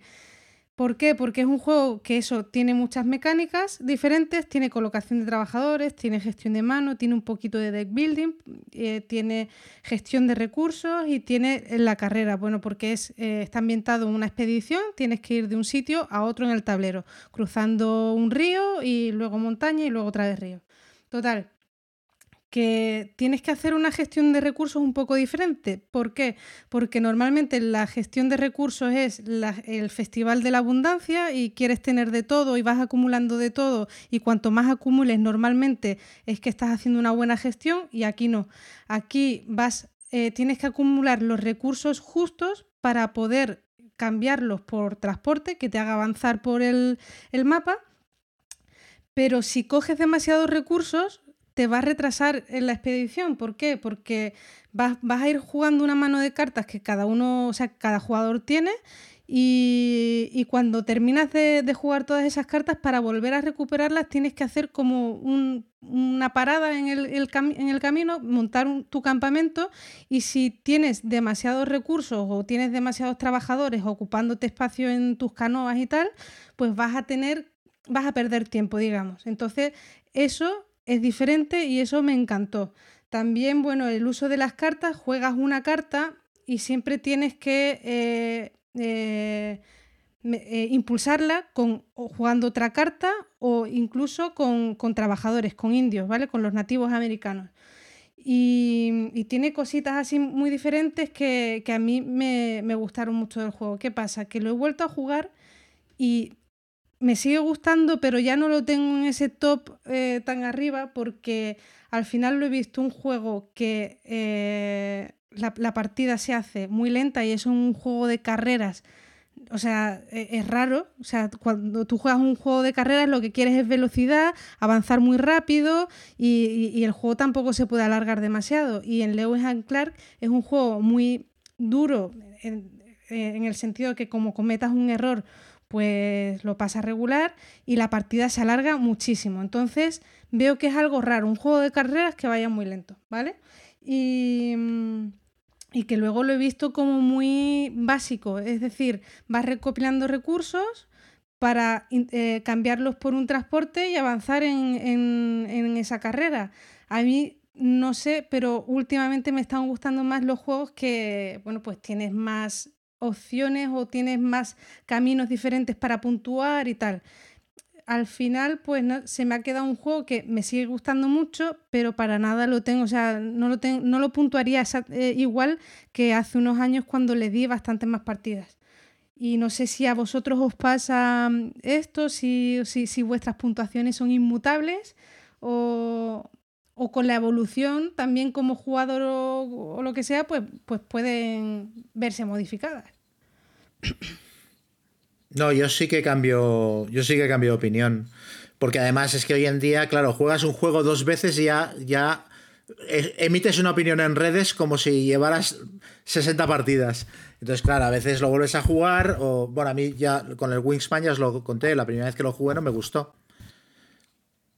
O sea que sí, yo sí, yo no tengo problema en cambiar de opinión y, y decir, mira, tío. Yo tampoco, porque aparte te, yo qué sé, te puede pillar en momentos diferentes, ¿no? También de... O sea, al final mm, también los gustos evolucionan un poco, ¿no? Entonces es normal que a lo mejor un juego en un momento digas, "Uf", y luego le veas un poco... O sea, lo veas o que te gusta más o menos, sí. Sí. Sí, no, yo he cambiado puntuaciones de bastantes juegos entre las que tengo. Pero también es verdad que los juegos, eh, aunque influye mucho más la partida, son muy. La valoración depende mucho del grupo y del momento. Y hay veces que también a mí me ha ocurrido juegos que la primera partida, por lo que fuera, eh, fue mala y que luego alguien te anima a volver a probar y dices, oye, pues es que no era tan malo, o tiene esto, o descubrirle algo a posteriori. O que, O que le es- pones... Oye, y La, que le pones la cruz, nada, eh, porque por una mala experiencia. El otro día hablabais del Kemet, que yo lo jugué con, con, con el, el John Master del AP, un amiguete Ángel que, que- que me destro- nos destrozó la experiencia a todos. O sea, Lo odiamos, los otros tres jugadores lo odiamos en el juego. Y, y- y mira, a lo mejor vosotros todos decíais ¿no? que era un gran juego. Pues, pues yo no lo quiero ni ver, vamos, o sea, pero claro, no, no era- igual era él, ¿no? o sea, no era culpa del juego. No, eso pasa, ¿no? Sí. No, yo tengo, y el- yo tengo amigos con los que directamente es, uy, hoy viene Héctor a casa, no, este juego no lo sacamos porque te lo destroza, no. O sea, porque es un amigo que tiene mucho análisis parálisis, entonces según qué juegos es, mira, este ya ni nos lo planteamos que viene Héctor.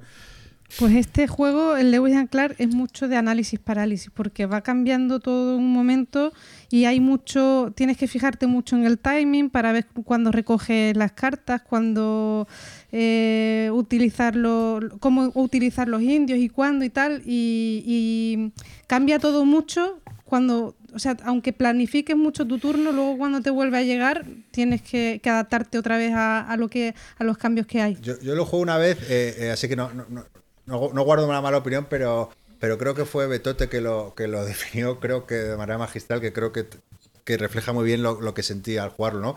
Que lo definió como la carrera más lenta de la historia. creo que, que era el, el titular de la reseña. Y me dio un poco esa sensación, pero, pero, no- pero bueno, no sé. Sí. Eh, ah, eh, Es que es incompatible el, el- el espíritu del juego, que es una carrera realmente entre dos jugadores por llegar antes a un sitio y que se haga tan densa y tan lenta esa carrera. Que, que por cierto sale nueva edición, ¿no? Eh, se anunció nueva edición. Sí, sí. sí. que Sí. por sí, y le van a quitar tiempo de juego, por lo visto. Ah, sí. Ah, pues mira. Sí, sí, sí. Pero claro, a lo mejor si ya me parece básico tal cual, igual si le quitan tiempo, no sé de qué manera se lo quitarán, igual me parece todavía más básico. Sí. No sé. Yo no sé si quitarle tiempo al juego. Lo que hay que hacer es evitarlo jugar con gente con mucho análisis parálisis. Sí, puede ser. Pero Guille, ¿no te parece muy básico al final lo que haces? O sea, que es un poco repetitivo todo el tiempo. La manera, sí, hay una gestión, Bueno, pero hay una gestión y hay que optimizar y el momento en que cambias de río a montaña como tienes, pero sí, sí, al final buscas un óptimo en el juego, a optimizar tu gente y tus recursos. Pero no sé, a mí no me disgustó, no me pareció, a ver, mm, tan sencillo y depende, bueno, el draft de personajes, el cual escoges, el cómo lo no, consigues. sencillo no es. Sí, sí, sí. está. Yo, yo sí me parece que tiene juego. Que a ver, que la mecánica es. eh, tienes claro lo que quieres hacer, pero no siempre puedes hacerlo. Entonces ahí está la gracia. En, vale, Mm. si yo querría un personaje que hiciera esto, pero ahora no hay, pues tengo que coger este Mm. otro. Entonces. ¿Tú lo has jugado? No, no, no.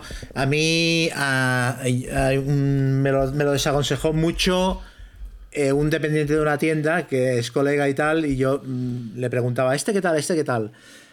Sobre todo eso, Eurogames y juegos que no acostumbra a tocar mucho, le pedía consejo y me lo quitó de la cabeza en plan, me dijo que el rollo de la carrera que era, que era muy pesado y que, o sea, me habló de lo del análisis parálisis y, ¿sabes? A mí por el tema me llamaba la atención, pero me lo puso tan mal Sí, el, que... el tema es muy chulo Sí. y ya lo hemos comentado otras veces, lo que viene en el manual al final, hablándote un poquito de cada personaje, las ilustraciones son Muy tremendas bonito el juego.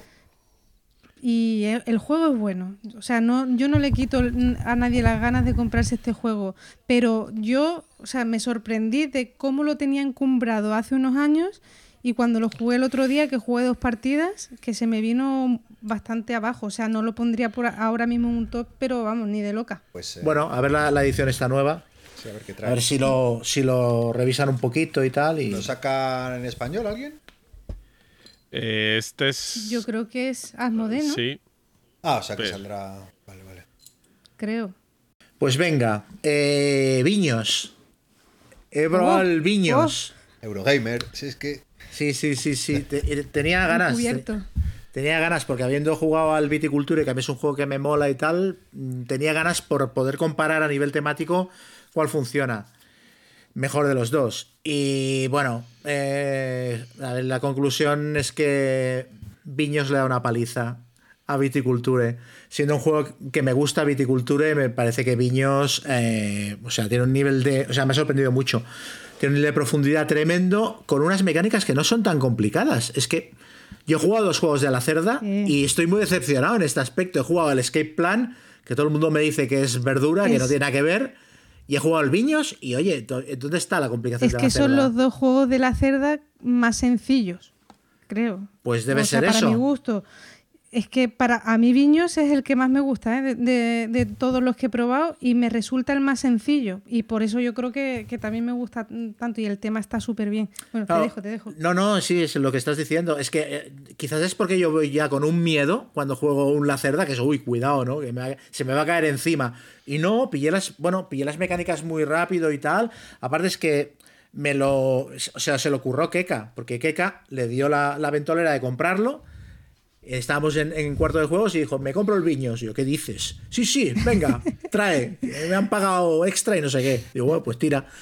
Y, se le ocurrió ya, no, no, y me lo leo yo y preparo la partida y tal. Y se, se miró un tutorial de un tutorial de una en, YouTube y se estuvo leyendo las reglas, se le ocurrió a ella. ¿Por qué digo esto? Porque ella no tiene tanta experiencia igual como nosotros. Yo creo que es el juego más duro posiblemente que se ha leído. Y oye, yo me senté allí a jugar y fue un placer. Y, en- en 20 minutos sa- sabíamos jugar los dos y con muy pocas dudas. Eh, a ver, es un juego en el que eso, tienes que hacer vinos y venderlos y hacerte famoso con ellos y tal.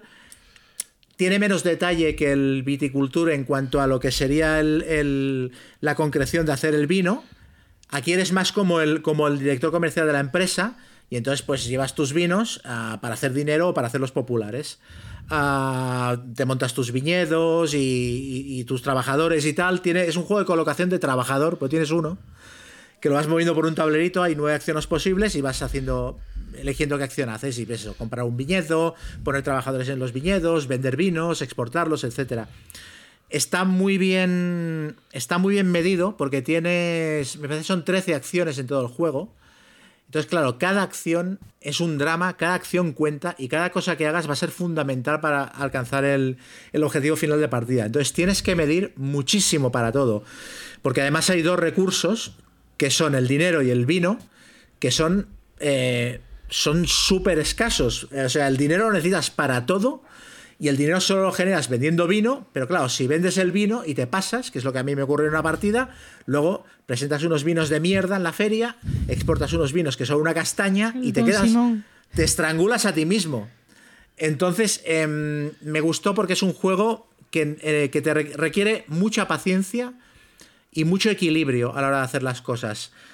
Hay dos maneras de ganar puntos de victoria principalmente, que son exportar vinos, que hay una matriz donde tú los exportas, los vas colocando y, y la matriz son unas columnas y el jugador que domina eh, cada una de las columnas se lleva una serie de puntos de victoria y luego cada X turnos hay una feria de vinos donde tú presentas el mejor vino que, que hayas podido producir y también te da una serie de puntos de victoria y tal.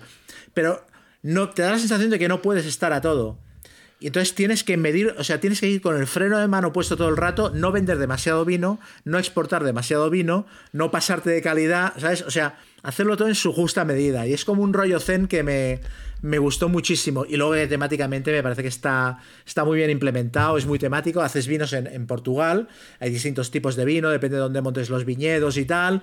Luego puedes hacer, eh, puedes hacerlo envejecer en barricas y si tienes paciencia para hacerlo envejecer, luego cuando, cuando te deshagas de él te dará, te proporcionará más recursos. No sé, me pareció que está. Me pareció redondo el juego, muy bien puesto el tema, muy bien puestas las mecánicas, una duración súper controlada, a dos va como un pepino. Y me esperaba una cosa muy distinta, me esperaba una cosa pesada, difícil de, de aprender, con muchos, muchas submecánicas que no acabara de pillarlas, y no me ocurrió nada de eso. Claro, pero eh, no sé, has hablado antes de una y que, por cierto, me parece de lo mejor que hay mm, Sí. en cuanto a tutoriales de juegos de mesa. Sí. O sea, es de las pocas que, que- que es que me fío de ver su... O sea, no, no, muchas veces no necesitas ni leerte las reglas. Con el vídeo ya vas... Y mm, si, si ves el vídeo que tiene de On Mars, o sea, es que mm, de verdad es que todavía ni, ni lo he abierto. Es que es horrible la cantidad de, de cositas que tiene. El de Gallerist tiene una mecánica que es que te interrumpe, interrumpes el turno para que juegue otro en medio de tu turno y es ahí como, como un parón que, no sé, eh, y son muchísimas mecánicas más enrevesadas que, que la del Viños y no sé, es lo que me pasa a mí con los juegos de este hombre. Yo habiendo jugado los dos que he jugado, una cosa que me gusta mucho de la cerda, que no sé si será así, pero es la sensación que me da, es que el tío pone el tema o elige el tema y entonces decide qué mecánicas le van mejor a ese tema. ¿Sabes? Lo hace como al revés. En vez del típico diseño de Eurogames de, bueno, voy a hacer unas mecánicas y luego ya irá de eso, de, de criar patos o de hacer chicles, da igual, ¿no? Y me parece que la cerda sí que presta mucha atención al rollo. Sí, yo, como eso- mínimo, esto- este y el Escape Plan, yo los he vivido jugándolos. No, y el Kanban y de Galleries, eso hay que reconocérselo. Sí, el tema está muy bien, sí, sí, sí. Y, y luego un problema eh, en la cerda, la dificultad a veces es las reglas y luego también tú en la partida la impotencia que sientes al no poder hacer todas las cosas que querrías, que eso también le añade un poco de dificultad. No es solo las reglas, sino el que en la partida dices, no sé cómo hacer todo, lo que un poco has dicho tú. Entonces no es solo que tengan unas reglas infinitas, que no, y además sus manuales se- suelen ser relativamente buenos, sino eh, el propio desarrollo que te ahoga. Esa es la otra Y dificultad. luego, Guille, Sí. tú que jugaste a los Mars, por ejemplo, la explicación de reglas puede ser eso casi una hora, ¿no? Sí, 45 minutos o así, sí. te Y un luego rato. la partida, ¿cuánto te dura? Eh, hombre, ¿Horita y poco? no, hombre, dura un poco más. Además, yo a los más lo he jugado siempre a tres o cuatro jugadores Y estos a 3-4 jugadores te vas a dos horas, dos horas y pico. Mm, Yo el que, el que sí que vi el tema muy flojito, o sea que no, el Lisboa no lo vi por ningún lado, me pareció... El Lisboa es el más abstracto, Sí, yo creo. sí. De, ¿No, todo. Y no luego te lo que- reconstruyendo? Lisboa, Nada, desde nada. luego. Y luego que decías, Chema, eh, yo creo que es eh, que lo comparabas con Viticulture. En este caso yo lo compararía con el Tuscany por, bueno, pues yo que sé, más completo, ¿no? El Tuscany al final es... Bueno, el que digas, es Sí. que ya. Eh, de vino. habláis de viticultura, ya no sé de igual habláis. Pero digo que, su- que, que son diferentes, ¿no? O sea, el viño es igual, es más profundo, eso Mm. sí te lo compro, pero a mí Tuscany me gusta más, solo por, por poner ahí... No, de- no, pero si es que a mí otra cosa que me gusta es que te caben los dos en la colección. Sí. A mí es una temática que me mola mucho. Y son diferentes, Me parece que, que no se estorban en absoluto. Sí, Sí. No, no, y son un poco distintos, pero al final es lo que has dicho en el viticulture, sientes más las fases de producción del vino, porque tú recoges las uvas, envejeces las uvas, pisas tus uvas para hacer vino, luego coges el vino y ya te da igual. Mientras que la extracción de hacer vino en el viños es mucho más rápida, pero luego el, el la calidad del vino, el que en la feria, el que tenga determinadas características. Entonces el viticultor es- se centra un poquito más en la parte anterior y el viños yo creo que en la posterior. Oye, sí, una- más en la producción y en la parte comercial. ya, eh, porque esta es una edición nueva, claro, ya solo, ya no existe la primera edición, ¿no? La de What's Your Game o wow, Name o whatever.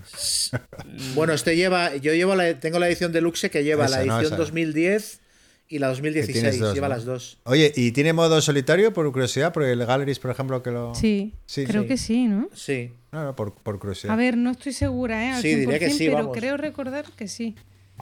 Vale, no por... Sería raro que no, tu- no- Bueno, no lo como os comenté, eh, jugué- yo sé jugar al soli- en el confinamiento en solitario al Galleries y, y bueno, mola.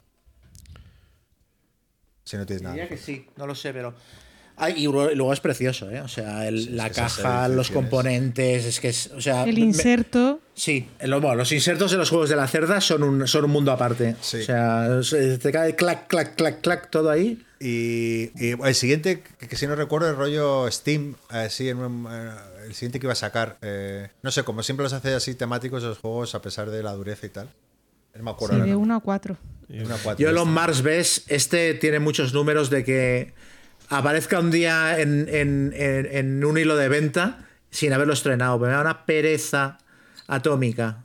Mira, lo tengo con la edición Kickstarter, con todos los extras y A mí tal, también, y por lo que he escuchado, Elon Mars. ¿Eh?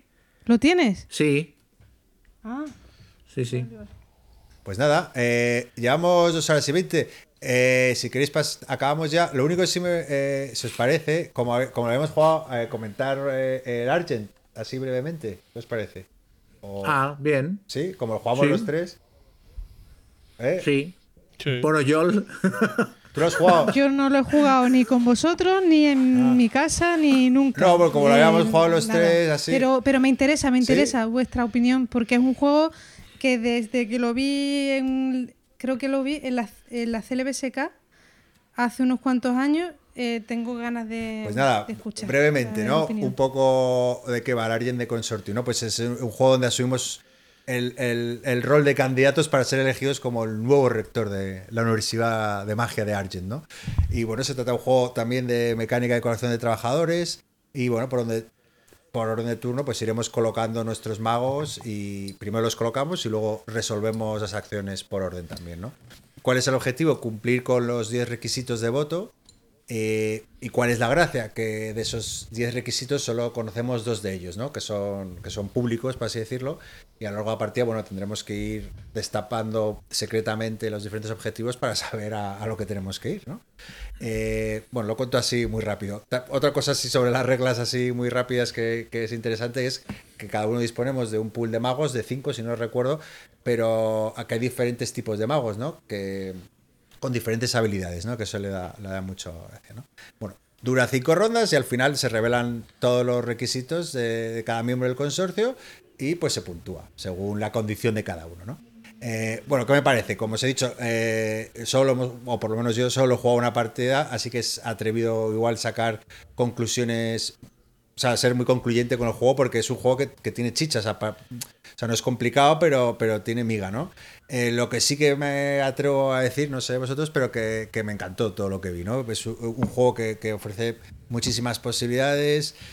Necesitamos recursos, eh, tenemos que planear a qué lugares queremos visitar, eh, además nos, lo pueden pisar, tienes que tener en cuenta eso, ¿no? Que te pueden quitar los sitios que, a donde tú quieres ir tienes que pensar dónde colocar a los magos, cómo los colocas.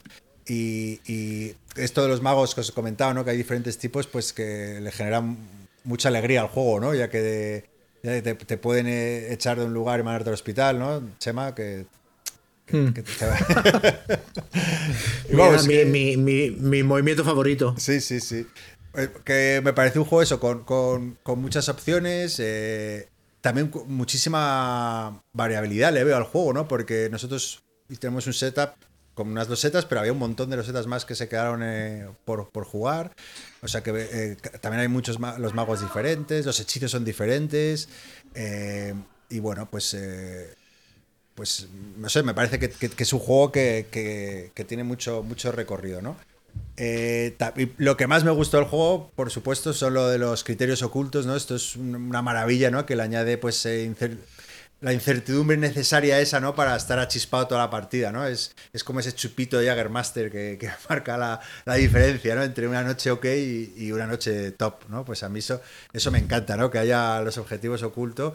Y, y, bueno, también imagino que cuando juegas más partidas y te las conoces bien, pues puedes intuir un poco eh, lo que ha salido viendo lo que están jugando los demás. Nosotros, especialmente Chema y yo, íbamos un poco perdidos y a ciegas eh, con los objetivos y bueno, se demostró con la puntuación fi- final, ¿no? Pero bueno, Sí, sí. eh, en definitiva, y rap- apalizó, ¿no? eh, sí, que era- Pues de, de- de 12 objetivos, eh, Guille Hizo hizo ocho. 8 y, no- y nosotros dos cada uno. y yo los dos que hice eran porque era el mejor segundo. Ay, O sea, ridículo. un juego que, que eso, que le veo mucho, mucho recorrido, con interacción, eh, con chicha también, o sea, que es un juego que tiene y, y que mucha rejugabilidad, por lo que vi. Entonces me, causó muy, muy buena impresión. Por decir también un pero, que el aspecto gráfico, pues me parece cuanto menos atrevido, ¿no? No. Hay muy rollo manga y personalmente no me apasiona. La verdad que no me parece un juego muy bonito, pero bueno, por poner un, un pero. ¿Qué os pareció a vosotros? A mí por algún motivo me recordó al, al- a este que me compré por, por recomendación de Guille, el de, el de Tulu, el de Eh, Devil High Priest. el Big High Priest, el rollo este de Eurogame con, con algo de, de aleatoriedad, aunque fuera en el rollo de que las cartas van saliendo de mazos y tal, y con el take that de pegarle al otro. Eh, en este es más acusado. Y Entonces, claro, la gente que esté dudando entre si comprarlo o no tiene que tener en cuenta que es un Eurogame en el que vas a joderle el juego al otro constantemente. Constantemente, cada turno. Eh, entonces, claro, hay mucha gente que esto le tira para atrás. A mí me pareció que lo hace bien y que está, que está chulo. Y el rollo de los, de los objetivos secretos es verdad que le da mucha gracia.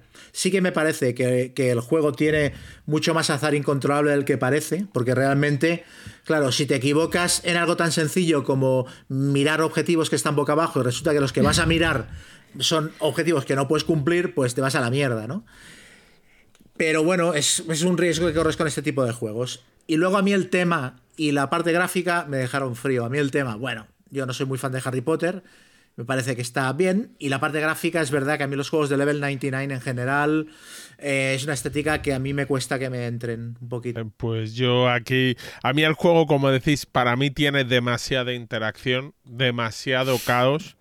Eh, pretendiendo que hagas tú una partida como muy sesuda, voy a por mis objetivos, voy a tal. Entonces a mí no, no me acabo de apasionar en ese sentido. Yo creo que tiene eso, eh, un punto demasiado de interacción pretendiendo ser, es un híbrido entre euro y algo distinto o temático, como quieras llamarlo, y a mí yo al final se me hace muy largo para que en un momento dado esa interacción pueda destruirte la partida, no sé, y que Claro. tiene mucho azar, el objetivo que ves, el no sé qué, no sé. Eso lo dice Guille porque su objetivo era conseguir los 12 objetivos, no solo 8. Exacto, le soplamos 4 de 12. Y está indignado, jodido. está indignado. Le dolió. pero es- verdad que- hubiera- Di, di, quéjate. Lo de que hubiera objetivos de ser el segundo. Pero ¿cómo que hay un objetivo por ser el primero y otro por ser el segundo? Y lo Así bien no que- se pueden conseguir los dos. Y lo bien que dormí gracias a eso. Sí, por- Esto ya hubiera sido la humillación final, ¿eh? Que hubieras hecho los objetivos de quedar primero y los mismos objetivos de quedar segundo también. ha sido genial. No, pero es verdad que tiene el punto este de, de- O sea, el hecho de que le puedas fastidiar el juego a los demás hace que el juego tengas una sensación rara de que es un juego mm, largoplacista, en plan tengo que planificar estrategia a largo plazo para ver qué objetivos cumplo, pero en realidad estás todo el rato pensando a corto plazo, a, a nivel táctico, porque, porque te salta por los aires muchas veces lo que querías hacer, incluso en un mismo turno, ¿no? Te pones en un espacio, viene otro mago, te pega un tiro, te tienes que ir de allí. A mí. Demasiada hostilidad. No, a mí no me pareció que tanto, ¿eh? Porque al final, como tienes que hacer también. Claro, tienes que cumplir los objetivos, entonces no te puedes dedicar todo el rato a, a sacar, a pegarte con otro, porque, porque si no, no haces nada. Pero también es verdad que lo jugamos a tres, a lo mejor a cuatro o cinco, ahí sí que hay mucha más. Habrá más pelea ahí por los espacios, habrá más pelea por todo. Pero, a- a- no sé, a mí me pareció un juego muy, muy original y, y- y, bueno, pues el, el patrón de juego que me gusta, ¿no? Con interacción. Igual se va de duración, ¿no? Con, con más de tres jugadores igual se va de duración un poquito. Porque a mí me pareció que la duración estaba bien, Sí, pero, pero no sé, con- pueden jugar hasta cinco, ¿no? sí, si no me equivoco, cinco. sí, hasta cinco. Yo con cinco no lo jugaría, ¿ves? Yo cuatro, como mucho. Bueno, pues eh, eso es Argent de Consortium. ¿O qué? O Pues, sea, que, que nos ha gustado o no. A mí sí, a mí sí, a mí me ha gustado. Es que tenemos, tenemos las tres opiniones, ¿no? A Guille no mucho, a ti yo creo que sí, y a mí me ha gustado mucho. Sí. A mí me ha gustado mucho. Bueno, y pues nada, con esto damos por cerrado nuestro bloque de juegos que hemos jugado. Pasamos a nuestro siguiente bloque.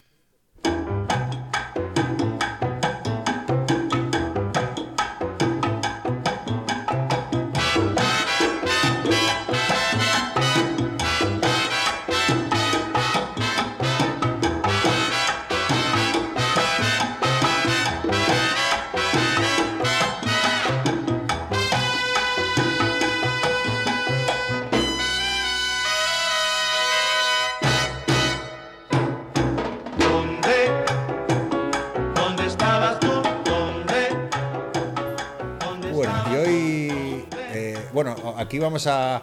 eh, tuvimos un pequeño problema técnico, con lo cual tuvimos que subir y bajar el programa y, y perdimos comentarios, pero creo que Chema tiene pantallazos alguno. Eh, entonces, si queréis, vamos alternando ahí. Yo quería empezar aquí con, con Gerardo Farías, ¿no? que nos felicita por el programa y desde México que lo escucha. Y, y te pregunta a Yol que, que dice que lees libros de rol pero que no los juegas, que cuáles son tus tres favoritos. No sabía que leías... Ah, sí, sí. De hecho, Ah, eso. eh, tengo algún que otro juego de rol, pero muy poquito, ¿eh? Y, y leerlos me gusta, pero no los he jugado en mi vida. Y es que tampoco tengo mucho. Tengo el de la llamada de Cthulhu, tengo eh, la última, que es la séptima, ¿no? Si no me equivoco. Y la anterior, que es la sexta, que como que, que además como libro de rol creo que no es muy cómodo, pero me No. parece precioso. O sea, es súper bonito porque vienen unas ilustraciones chulísimas y bueno, es que es un libro de rol que como te gusten los mitos y tal, es que viene, viene muchísima información y, y- y está muy bien. ¿Y qué más? Eh, tengo también el de Mentiras Eternas, tengo... Tengo más eh, por ahí abajo, lo que pasa que ahora mismo no recuerdo, me he quedado ahí un poco... Pero para el siguiente programa le digo algún que otro Pues más. bien. ¿Vale? Pero vamos, yo qué voy a decir, si yo no tengo ni idea de esto, lo- los que pueden, y ya hemos dado información al principio de- del programa, o sea que... Luego Juan Hitor eh, comenta que, que sí, que está lo que comentaba Chema en el pasado programa, ¿no? De, de- de- de cambiar un poco, de no jugar siempre, o, o yo no me acuerdo quién lo comentaba, ¿no? Que de jugar siempre al carcasón, de cambiar un poco el, el- el- el juego típico al que, al que jugamos siempre, ¿no? Y que a él le pasa con los Simpsons, ¿no? Que ya los ve por, por hastío. pone. y, y luego... Por inercia. Por inercia, sí. Luego recomienda, que es que me, me- me ha hecho gracia por- porque lo voy a jugar mañana precisamente, así que, que es el, el Señor de los Anillos de Inicia. que bueno, que, que lo recomienda, que está bastante bien, muy tenso y, y justo, justo eh, ahora mientras estamos grabando, pues me, me escribían y, y, oye, ¿te apetece este? Y yo, pues sí. Pues nada, ese- eso nos recomienda. Ese es un juegazo, ¿eh? Sí, ¿no? Ah, quizás alguna mecánica ha envejecido un poco mal, porque tiene, me parece que son 20 años el juego, pero es un juegazo y las ilustraciones está hecho, yo creo que es Alan Hoof el que lo ilustra y es precioso ese juego. Y además tiene una opción en que puedes jugar con un malo. Luego Gema BCK eh, dice que bueno que ella sí que le gusta el Señor de los Anillos, Viajes por la Tierra Media, que lo juega con gente que tampoco es muy fan. Dice que a lo mejor el problema es llamarle Señor de los Anillos y no Viaje por la Tierra Media, porque ella siente que es más un viaje por la Tierra Media, media que otra cosa, ¿no? Y que bueno, que lo juega con sus sobrinas adolescentes y que se lo están pasando genial. Si alguien quiere leer, porque, porque bueno, pues suelta ahí una parrafada grande. Luego Danielo dice que la partida de rol arbitraria de Chema, que, que- que- que con esa propuesta que hemos creado un monstruo. Bueno, hoy hemos hablado un poquito por lo menos de rol para todos los que nos ponéis siempre, ¿no? Que hablemos de rol, pues yo creo que hoy, hoy, hoy sí que hemos hablado, ¿no? Eh, Esto no quita que para que hablemos más dentro de siete años o ocho, ¿no? Pero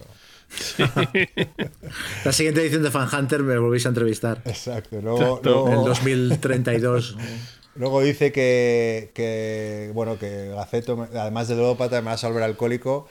Eh, cada vez que vas a poner una cervecita, dice, dice que hace lo Te mismo. entran ganas, ¿no? Bueno, claro, aquí, ¿no? Estamos aquí de charleta, entra bien. Y luego, sobre todo, para hacerme un yol. en sol- Ah, dice que, hablar, que hablemos del Walking Dead All Out War y sus expansiones, sobre todo para hacerme un yol, entre paréntesis, en solitario. ¿Alguien lo ha jugado, el Walking Dead All Out War? Yo soy muy fan. Yo soy muy fan. Ya, mira, en un, en un próximo programa, si queréis, hago reseña. A mí me gusta ¿Ese es el de mucho. los tomates? Sí, el de miniaturas. Sí, sí. Es muy chulo, es muy chulo y, y funciona de coña en solitario. De coña. O sea, tiene un sistema de campaña y tal, súper guapo. Mira, mira, mira. Nada, luego un anónimo eh, dice que, que también le ocurrió, que dice que me alegra oír que no soy el único que metí la pata con el Imperial Struggle, eh, nada, así que está esperándolo también como, como nosotros. Luego Quimérico Inquilino dice que, que, bueno, que somos su dosis de alegría en esta cuarentena y, y pregunta si hemos probado el Terminator Genesis. Eh, habla del de tablero, no sé si lo habéis probado alguno, No. ¿No? ¿no?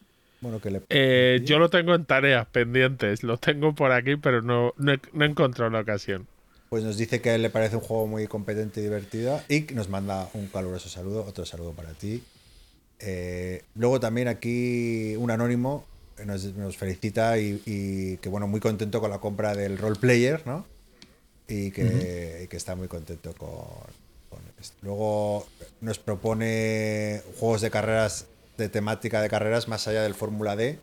Bueno, mira, hoy hemos hablado del Flamme Rush y, y de carreras pues podemos hablar. A mí, a mí me encantan los juegos de carreras.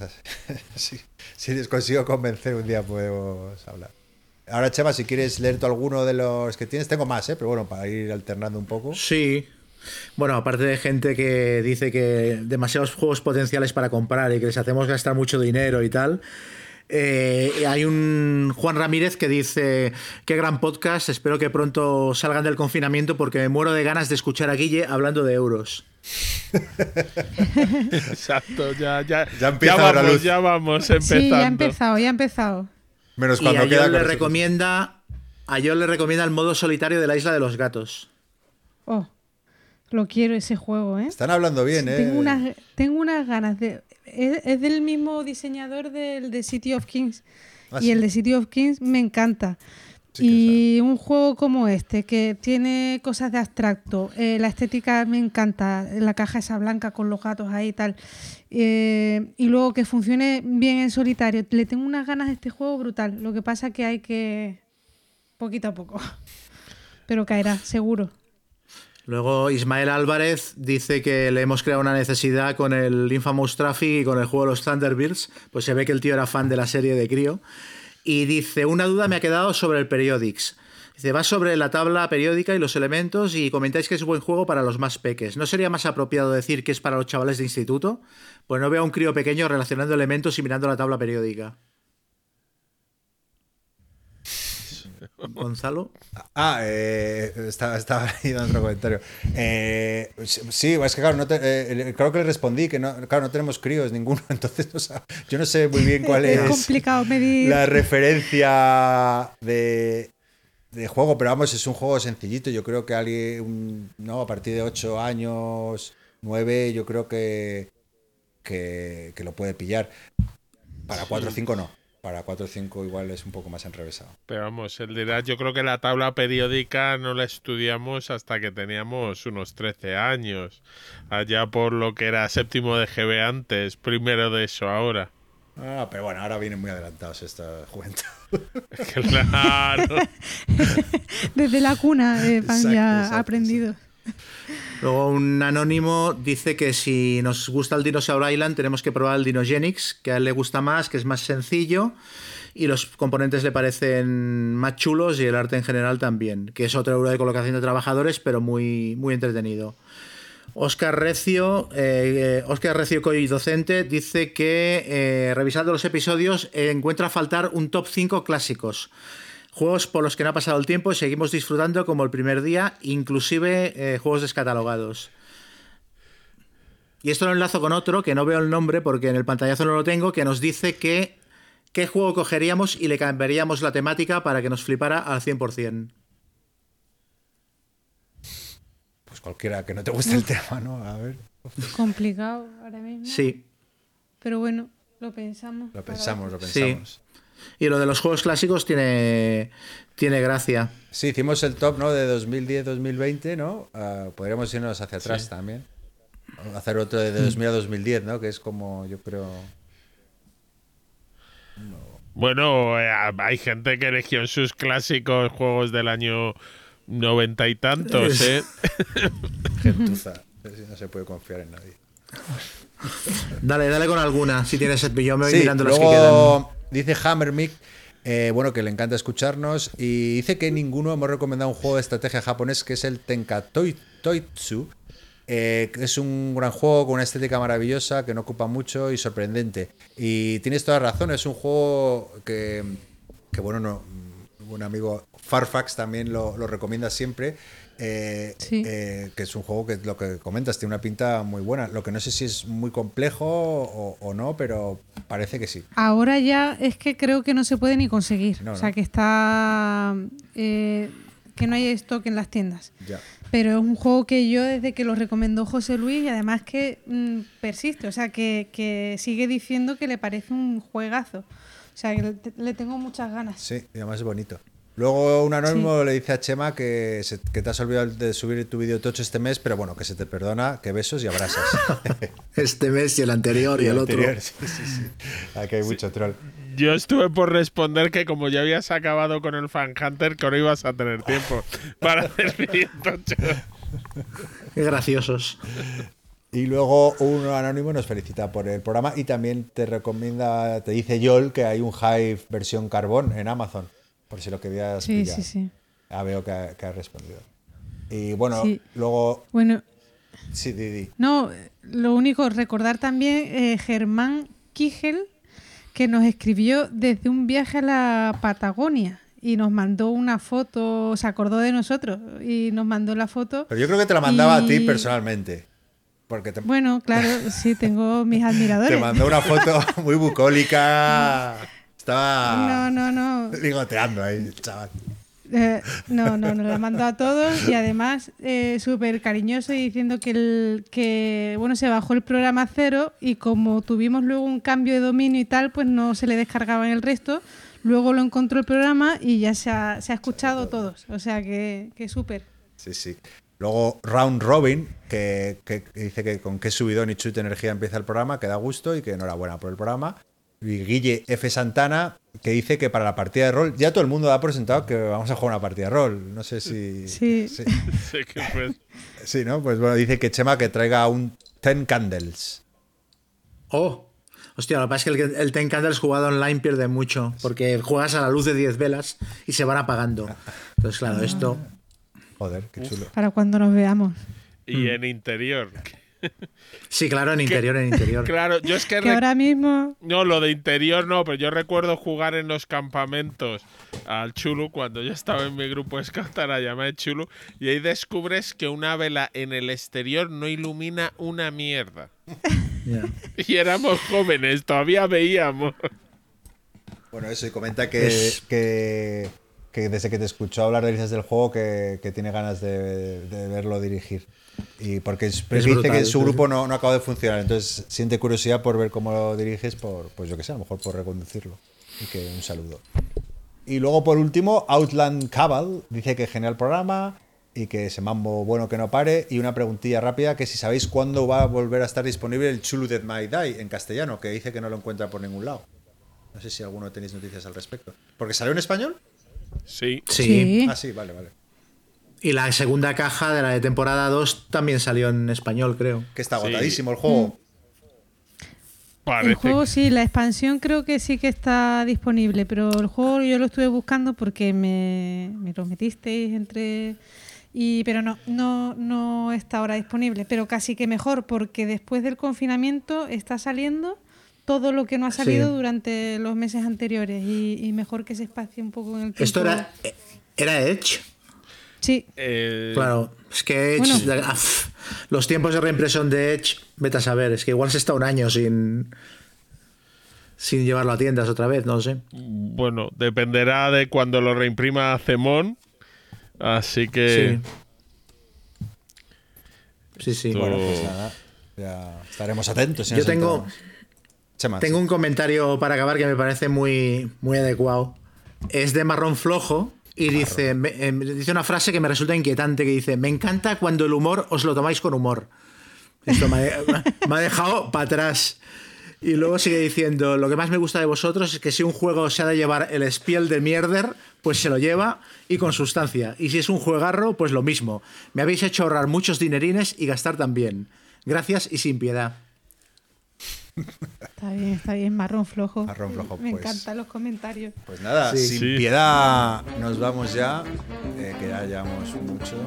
Esperemos que os haya gustado este juego donde, como siempre, os escuchamos. Eh, Queríais rol y hemos hablado de rol. Y, y nada, no sé si os queréis despedir, Chema, Adiós. Guille, Gracias a todos por escucharnos. Hasta la próxima. Nada, hasta la próxima, os dejamos. Muchas gracias por estar ahí. Un abrazo muy grande.